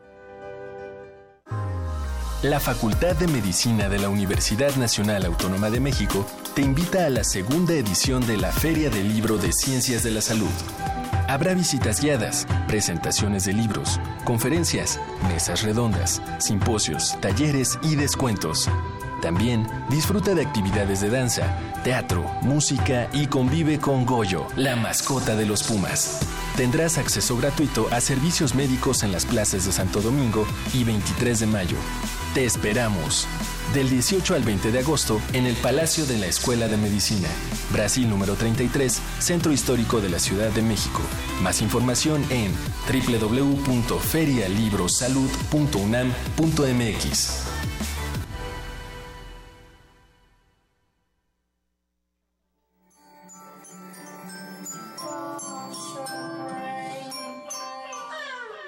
En 2007, el músico Rick Maciel dejó las escalas tradicionales y comenzó a experimentar con juguetes.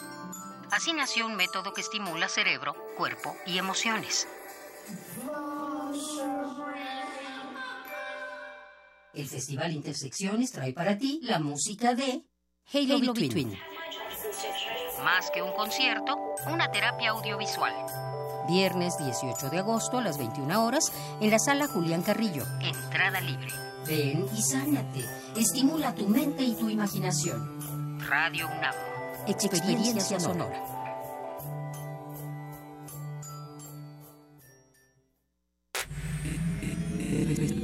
Resistencia modulada.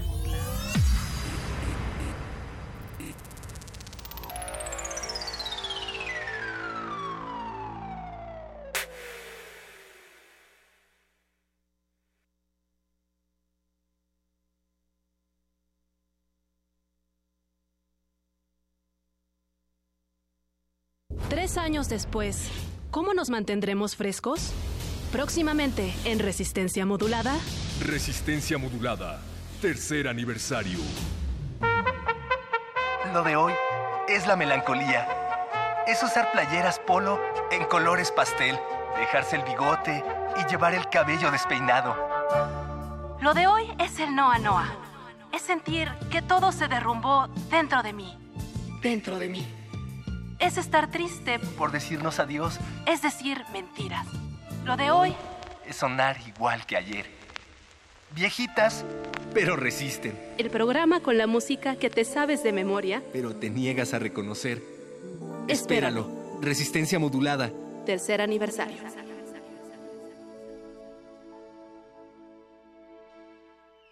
Radio UNAM. Experiencia sonora. Resistencia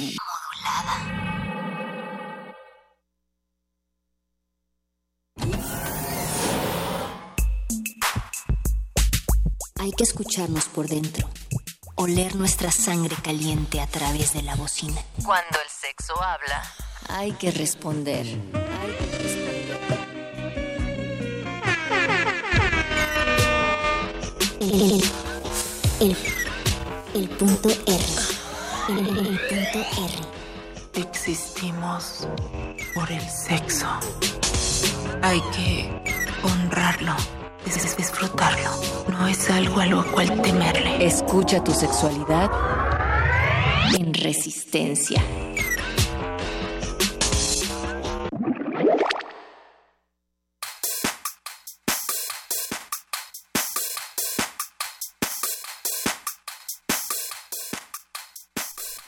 Estigmas que generan rechazo, miedo, desde las familias cuando son pequeños, decidir cuándo deben obedecer y callar, en la escuela donde los docentes no tienen capacitación y sensibilización en temas de diversidad sexual, y por supuesto en lo social, donde viven bullying, discriminación y exclusión.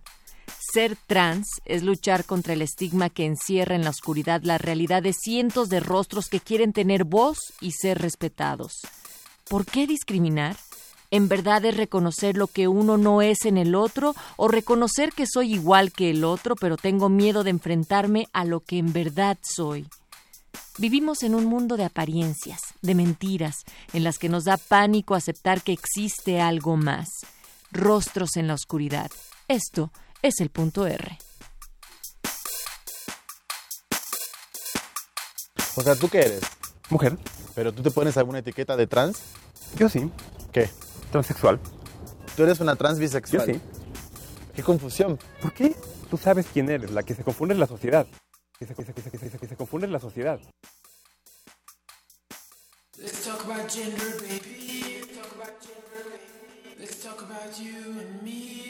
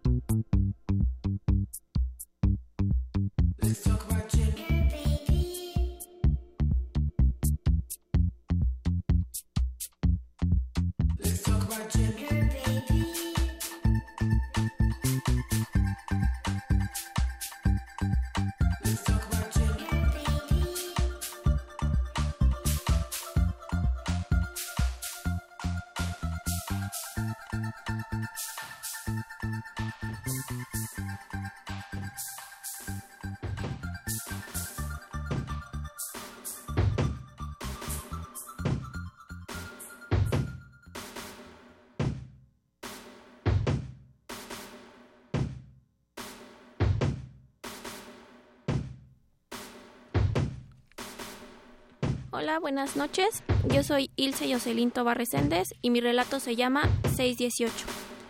Me sentí cada vez más reprimida porque me di cuenta que ser como era traía consecuencias devastadoras.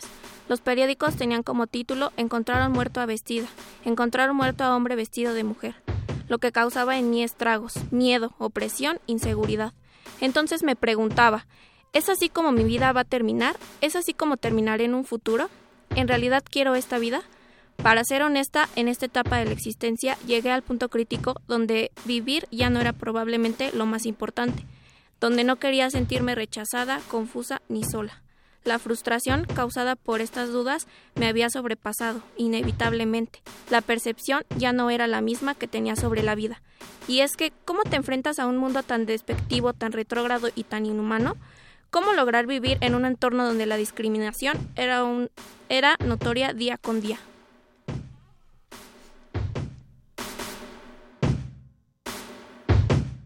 Creo que cada persona tiene derecho a la identidad. ¿no? Y, en la Ciudad de México, pues desde el año pasado se hizo esta ley de identidad de género que hizo como muy sencillo poder eh, obtener un acta de nacimiento ya como persona adulta, un acta de nacimiento diciendo cómo te quieres llamar. O sea, quieres ser una mujer y te llamas María Fernanda en lugar de Fernando tal. Eso en la Ciudad de México se puede hacer. No se puede hacer en el resto del país. Es una ley específica para la Ciudad de México que, que bueno, es una ciudad donde las libertades y los derechos han avanzado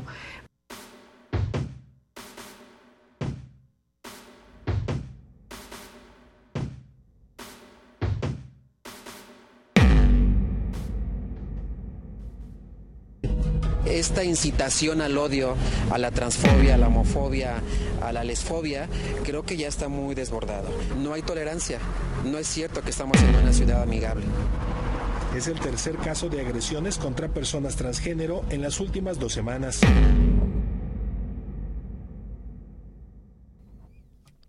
Sofía González, Sabor a mí.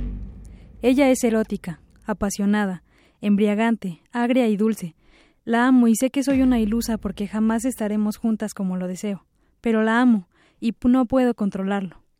Aunque hoy estoy furiosa, sé que mañana o el día que pueda verla, me rendiré nuevamente a sus encantos, a sus sabores. Pero sé que ella también se rendirá ante mí, porque al igual que yo, lleva sabor a mí.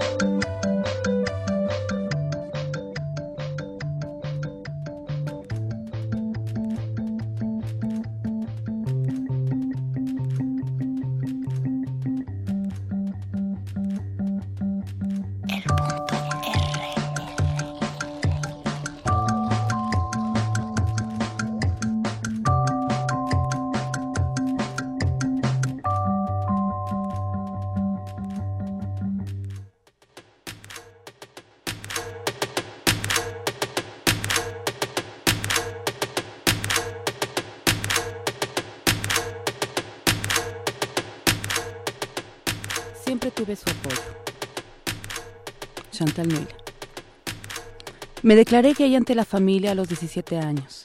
Mi padre era una persona de mentalidad muy cerrada. El sexo se debía respetar. A pesar del miedo, de saber que mi papá me iba a correr de su casa, me diría mil cosas y me golpearía, me armé de valor y le dije. No importó lo que él creía o lo que yo pensara, recibí su apoyo. Y fue cuando decidimos decirles a mis hermanos, primero a los más chicos, quienes tenían entre 8 y 9 años. Mi hermano el mayor, con quien tanto discutí, aceptó mi relación, mi preferencia y condición. A la última en contarle fue a mi hermana, con quien me costó mucho trabajo. Una vez que supieron todo lo que podía pasar, comencé la transformación. Empecé a informarme y a tomar hormonas, a saber lo que yo quería hacer.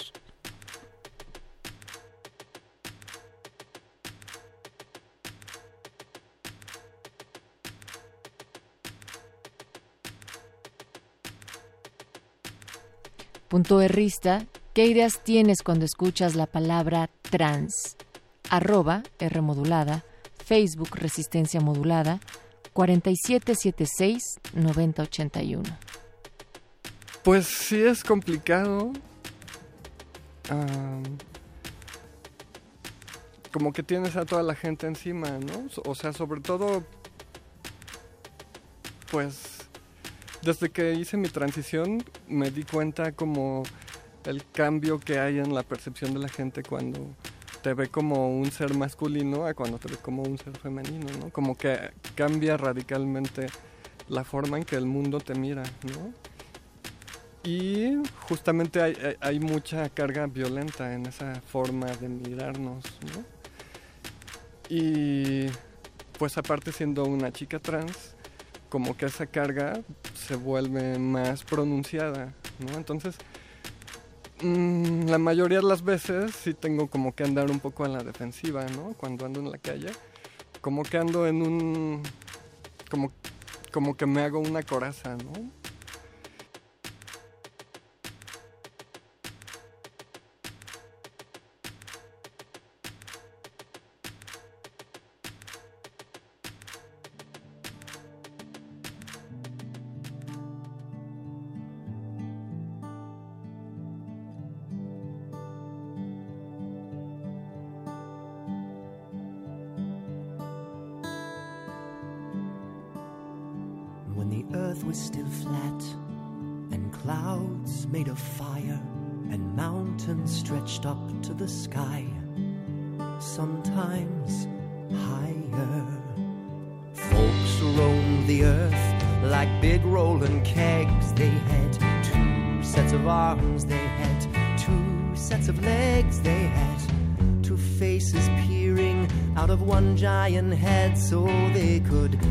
All around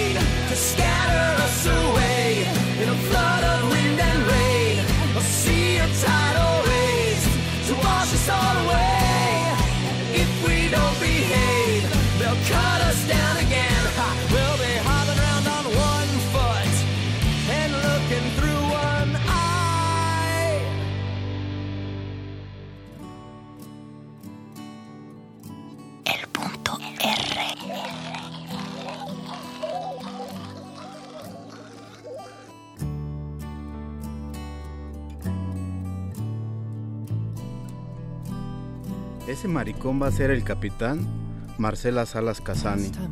Todo el mundo me conoce como perchera. Hubo una temporada en la que era muy delgado y bailando. En una fiesta me dieron muchísimas vueltas y salí volando. De lo primero que me agarré fue de un perchero y de allí se quedó el apodo. Nací en Iztapalapa, una zona muy nice, y tuve una infancia con muchas carencias, pero no me quejo, porque eso nunca me limitó a hacer lo que he querido. Estudié la licenciatura en mercadotecnia y, aunque no la tengo, aunque la tengo trunca, trabajo como coordinador en un banco en el área de atención a clientes.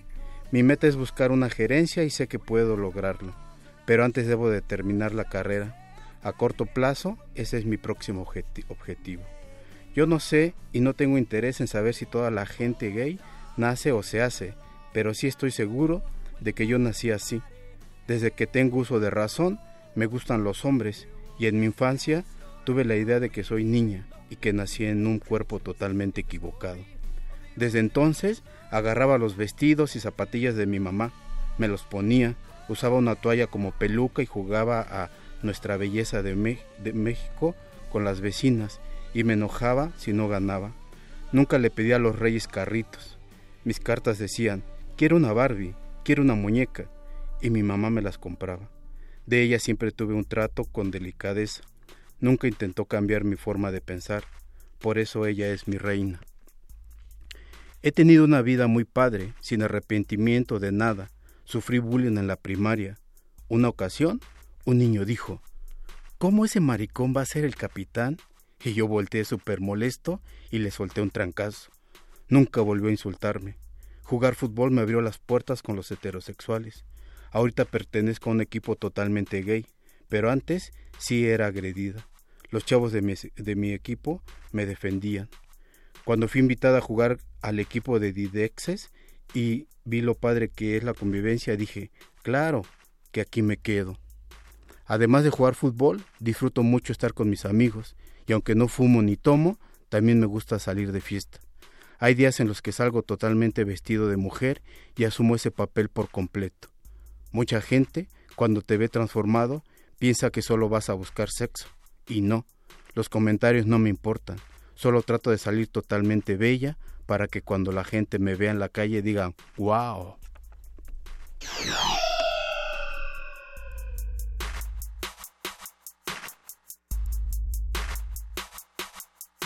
Eh, Hace poco, eh, nosotros eh, aceptando una recomendación de la Comisión de Derechos Humanos de, de la Ciudad de México y junto con el director del penal y el subsecretario del sistema penitenciario, pues dimos como funcionarios una disculpa porque tuvieron un, eh, tuvieron un maltrato en algún, en algún momento, hace algunos años por parte de custodios. Entonces dimos la disculpa a este grupo de seis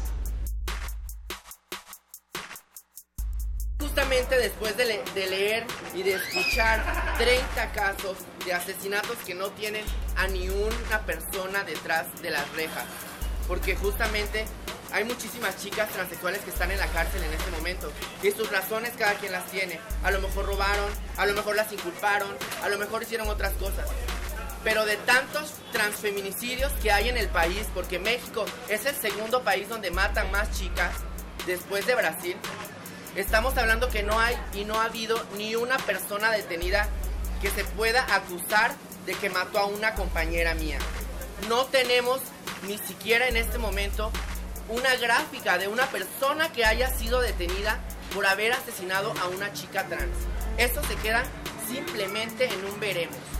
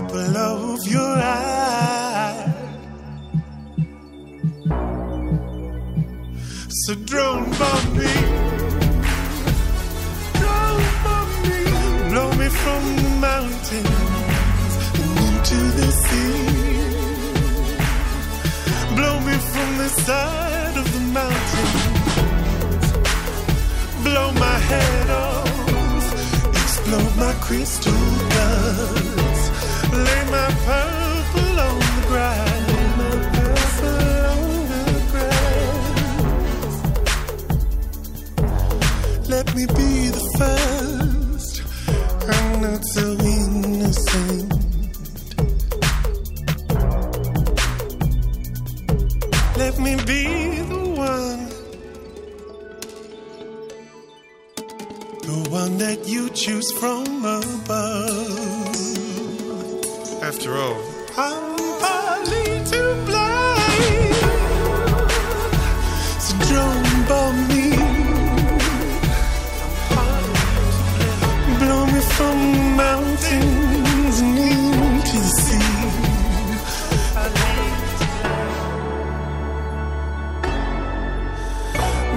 from the mountains and into the sea.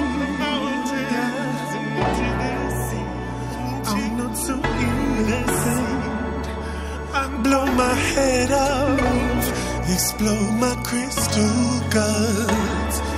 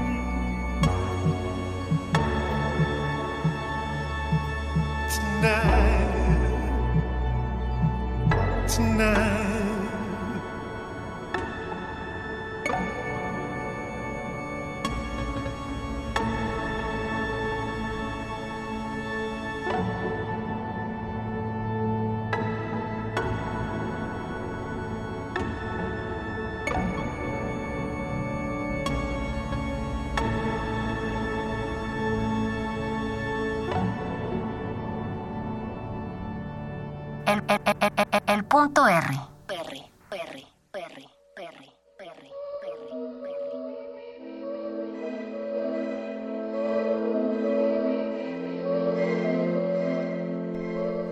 El punto R esta noche lanza la pregunta que qué idea tienes cuando escuchas la palabra trans y estamos en Twitter en arroba R modulada, Facebook Resistencia Modulada o nos pueden enviar un WhatsApp al 47 76 90 81 y hemos estado escuchando fragmentos del proyecto Rostros en la Oscuridad Trans. Este es un proyecto editorial estudiantil y en el cual participan distintos estudiantes, pero esta noche tenemos distintas voces, las plumas que han participado de él y también están con nosotros los coordinadores Melchor López y Sofía González. Bienvenidos a todas, a todos, a todes que están en esta cabina. Son varias las personas, pero iremos escuchando poco a poco sus voces, pero sobre todo los relatos. Y me gustaría, Melchor, que compartiéramos con el auditorio cómo es que se logra este proyecto editorial Rostros en la Oscuridad Trans. Buenas noches, pues este proyecto, la peculiaridad que tiene son esencialmente dos. Esta cuestión que siempre promovemos en el salón de clase, que es que las actividades, las acciones se hagan con emoción y compasión. Esa es la premisa. Con eso siempre arrancamos y, y en el actuar, en el ejemplo se ve esta, esta necesidad de, de ser así para que algo florezca y, se, y, permanezca. Este proyecto ya va para seis años y este es el, libro número 10. Y una de las peculiaridades, el cual nos han criticado en, en el sentido de, de, de aplauso, que, que, se mantiene la participación y la colaboración de puro estudiante, de diferente nivel escolar, de diferentes instituciones, de, fuera del, de, han participado fuera de la Ciudad de México y, y, otra de las peculiaridades justamente que es autogestivo, no, no, no, no, nos ha apoyado y no hemos pedido apoyo de instituciones educativas de, ni públicas ni privadas. Eh, eh, los colaboradores dan una aportación económica y los coordinadores ponemos el, el, resto y de tal manera que podamos imprimir mil ejemplares por cada libro que hemos hemos sacado y en esta ocasión con Trans que lleva dos semanas que salió de la de la imprenta, pues es en lo que estamos, ¿no? Carla Santamaría, Dan Magaña, Melchor López, en esta ocasión con Rostros en la Oscuridad Trans, que fue una propuesta directa de Sofía González y la aplaudimos y por eso estamos muy emocionados aquí en, en Radio UNAM por lo cual les agradecemos mucho. ¿no? no, al contrario, para nosotros más. Sofía, ¿qué significa sacar de esa oscuridad no solamente los rostros trans, pero también los relatos, las historias y sobre todo la voz? Pues bueno, en general me, desde hace algunos años he estado trabajando con el tema de lo LGBT porque es justo de estas minorías sociales, ¿no? Que no tienen mucha voz. Pero dentro de estas minorías, eh, las personas trans, dentro de lo LGBT, son quienes tienen menos voz de pronto o quienes son a veces menos visibles. Entonces la idea de, proponer este proyecto fue justo eso, que la gente conozca quiénes son las personas trans, ¿no? O qué es ser trans, no desde lo que te diga un psicólogo, un psiquiatra, un sociólogo, sino de las vivencias de, de, las personas trans mismas, o sea, que ellas mismas te cuenten su historia. Entonces, lo padre de este, de este libro es que los chicos, digamos, se lanza la convocatoria, varios chicos se interesan en el tema y eh, nosotros les mandamos como propuestas de a quienes podían entrevistar, quiénes son las personas trans y ellos van y las entrevistan. Entonces, este libro contiene las historias reales de personas reales que conviven con nosotros en el día a día y que a veces no nos preguntamos quiénes son, cuál es su historia. ¿Le estoy haciendo daño con mi mirada o no? ¿Le estoy eh, faltando al respeto diciéndole tal cosa? Entonces, este libro contiene justo eso, qué sienten las personas trans, qué viven, quiénes son, eh, trata de romper también ciertos estereotipos que hay.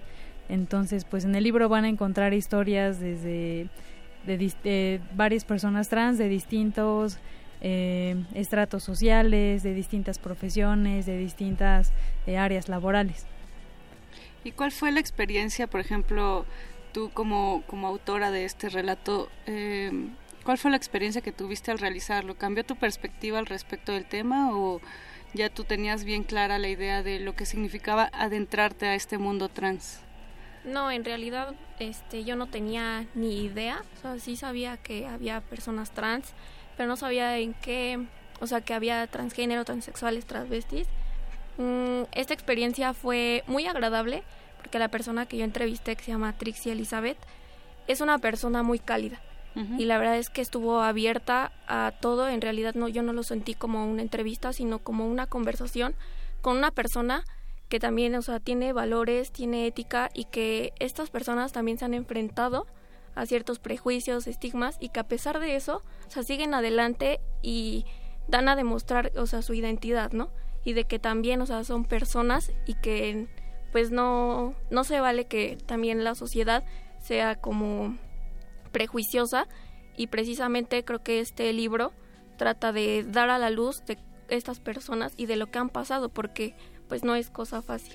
¿Rompiste algún tabú personalmente? Porque eso pasa mucho con el periodismo, ¿no? Como que Mm. vas rompiendo ideas preconcebidas que a veces tiene. Y además como, como el aventarse, ¿no? Efectivamente a temas que requerirían alguna delicadeza y que para muchas personas hay toda una preparación en términos de derechos humanos, después también de, o sea, del cómo tratar estos temas que son tan vulnerables, pues, actualmente. Exactamente, lo que pude yo encontrar con Trixie fue esa empatía y la verdad es que sí es agradable y creo que sí me quitó un cierto tabú de también, o sea, como decía Sofía, con la mirada, ¿no?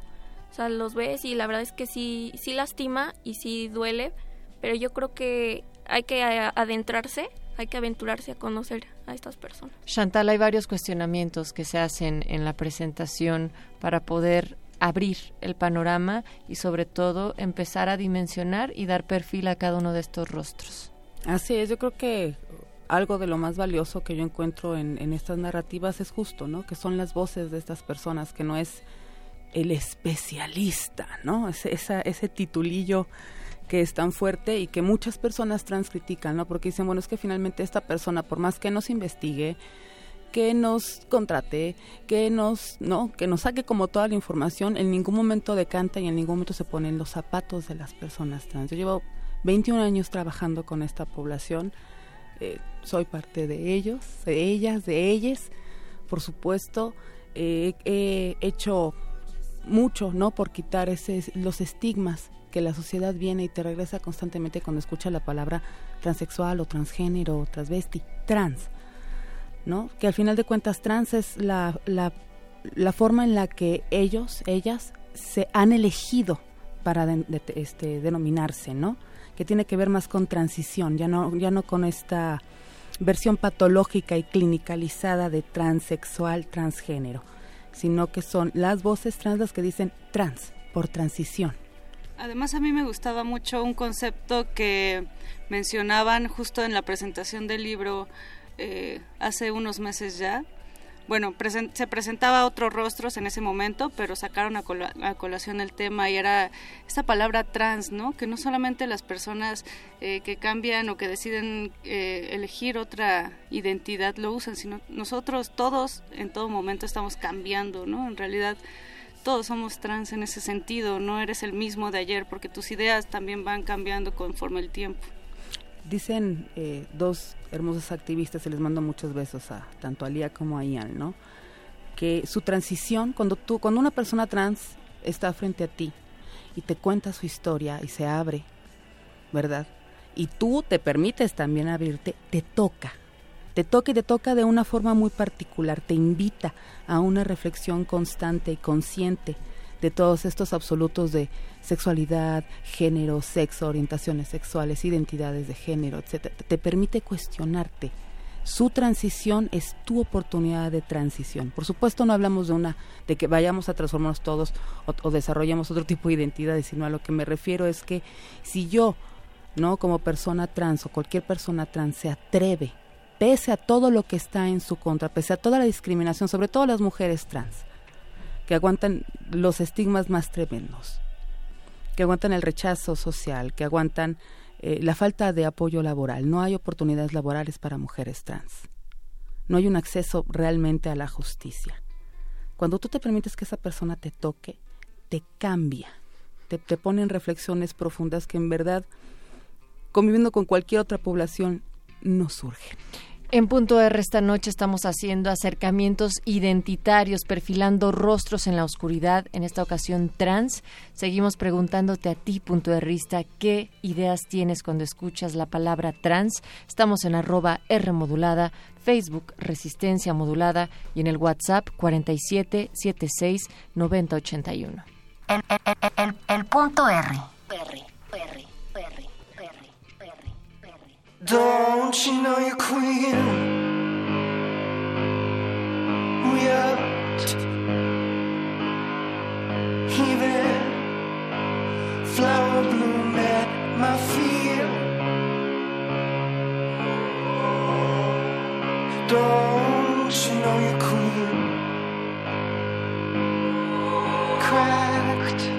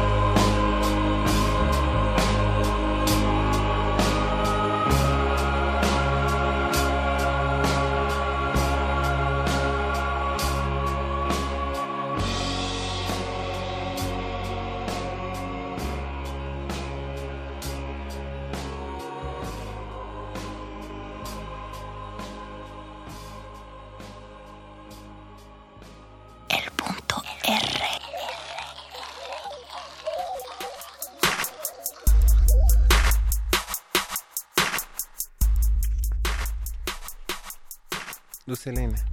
Un día de... Ahora tenía que ver por mí. Salí a buscar trabajo, pero no es fácil que una mujer transexual le den empleo. El dinero que traía se estaba acabando. En la búsqueda de trabajo conocí a una persona que me invitó a una comida. Según ella, ahí iba a encontrar a una chica que, que apoyaba a mujeres transexuales en cuestión de salud y alimentos. Estaba sentada esperando a que llegara la comida, cuando una chica me dijo, ¿me puedes tomar una foto con el elfo?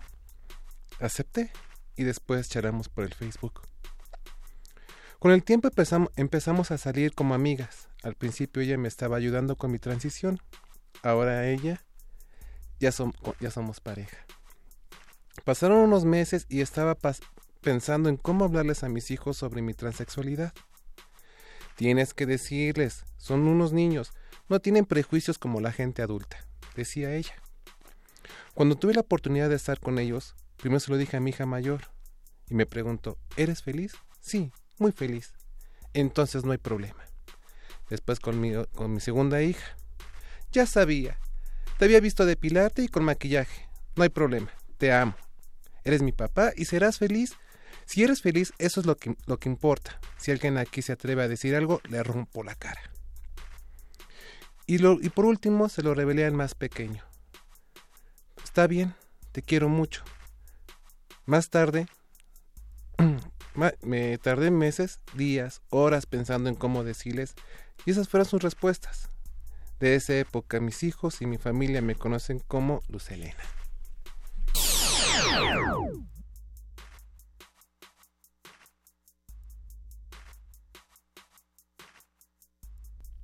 El ser transexual, transgénero o travesti no solo te identifica con un género, hay una diversidad muy grande.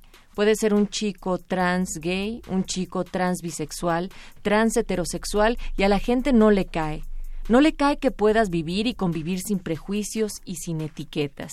Independientemente de un género o de cómo te vistas, hay un ser humano dentro de esa persona. ¿Cuánto te permites amarlo? ¿Cuánto te permites verlo?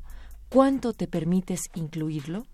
No es perder una identidad, es ganarla, Mónica Sorrosa. ¡La acaba de matar! ¡Paola! ¡Te estoy hablando, yo la llamo!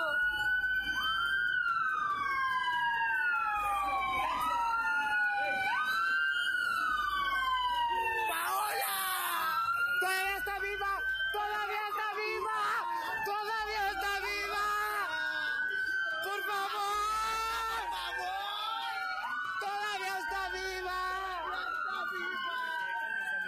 ¡Paola, aguanta! ¡Paola!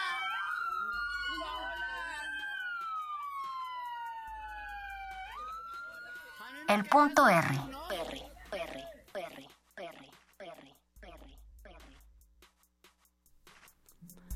El último hombre con el que viví me dio baje con todo. Era drogadicto. Nunca me quiso presentar a sus hijos. Para él no valía nada y yo era una vil pendeja. Así como él, muchos vienen de traje a mi show, según muy hombres, pero están casados con hijos. Son de esos que a la luz del día te gritan puto, pero en la noche escondidas te invitan una cuba, para después pedirte que pases la noche con ellos. Hipócritas. La vida de ellos y la mía son una ilusión. Todo es una mentira. Yo me esfuerzo cada día por ser una mujer y ellos por ser hombres, pero hombres secos, grises y reprimidos. Yo soy libre y ellos están atrapados. Tú les dices trans. Yo siempre las he conocido como vestidas.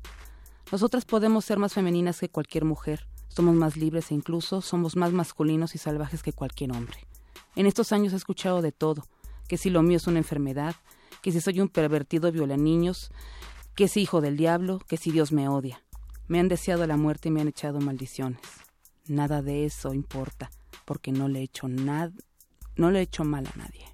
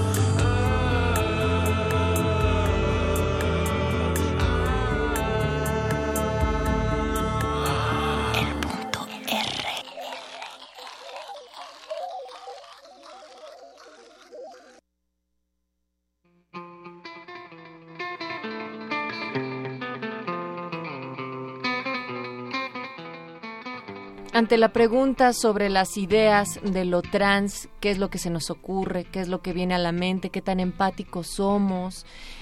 Nos escriben acá en arroba remodulada, nos dice Gea, ¿cómo es la vida de un trans en la universidad? ¿Están aceptados por la comunidad? Y aquí me gustaría eh, pues invitar a Chantal a que responda esta parte porque hemos estado platicando efectivamente sobre las historias y testimonios de diversas personas trans. Bueno, hay que decir que muchas personas trans abandonan justo sus estudios académicos porque viven una profunda discriminación. Si bien no hay algunos espacios, ¿no? a nivel universitario, algunos SHs, algunas escuelas de la UNAM también, en donde no es que se dé desde la institución, ¿verdad? Es como una cuestión también muy generacional. Escuchamos y, por ejemplo, en el libro vamos a ver vivencias y escuchar vivencias y, narraciones que vienen de hace más de 10 años, ¿no? Las, las transiciones que están teniendo actualmente la población son muy distintas, ¿no? Ya no se encuentran, ya no se ven justo tanto bullying, ya no se ve tanta agresión, pero es, todavía son como garbancitos de a libra. ¿Verdad? Eh, eh, a veces ni los docentes tienen información, entonces no, aquí en, este espacio yo no te voy a nombrar como a ti se te dé la gana, ¿no? Entonces hay que hacer que vayan los padres, que se presenten casi casi como una serie de peritajes ante los maestros y entonces ante eso ya se abren, pero siempre es como con una presión, no per se, no por el respeto que debería justo de, pues, de imbuir, ¿no? Toda casa de estudio. Finalmente, eh, van a tener una presentación de Rostros en la Oscuridad Trans próximamente y eh, dónde más bien podríamos revisar cuando se den estas fechas, pero sobre todo dónde se consigue el material, Melchor. Bueno, Rostros en la Oscuridad tiene su página en Facebook y allí ponemos las, los lugares, los espacios donde vamos a, a presentarnos y en la librería Voces en Tinta, allí pueden adquirir incluso dos de las versiones anteriores de Rosas en la Oscuridad y también en el Chapata Vive. Y bueno, si me permite pues, mencionar que en esta participación, además de, de, que es todo un proceso y la etapa más fuerte que es la distribución, mencionar que hay una camada de, estudiantes de 18 o 17 años que participa en esta versión de Rosas en la Oscuridad Trans, Tania, Ilse, Joao, Fanny, Denise, es, es gente estudiantil de 18 o 19 años que ya están arremetiendo y entonces es muy importante porque generalmente este grupo que ya ha publicado de profes, de especialistas, generalmente eh, acota los espacios, ¿no? Entonces es importante abrir eh, páginas, espacios como rostros para esta banda que viene arremetiendo y viene arremetiendo fuerte.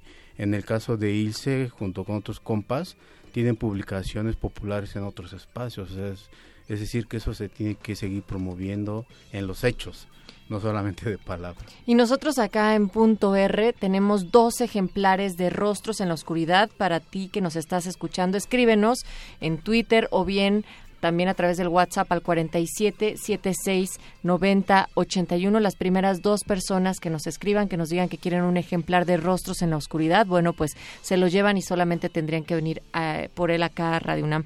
Yo quiero agradecer a todos quienes han estado aquí conformando parte del equipo de Rostros en la Oscuridad Trans, a los que no están tan bien, pero que sus plumas, pero sobre todo a las personas que se prestan para las entrevistas, que tienen el atrevimiento y la garra para nombrarse, para definirse, para identificarse y salir también de esa oscuridad a través de los rostros. Muchas gracias a todos. Gracias a ustedes por haber escuchado el punto R. Gracias, Mónica Sorrosa. Jesús del otro lado en los controles, en la producción ejecutiva, Betoques y también la Loluí. Nos escuchamos el próximo martes a las 10 de la noche.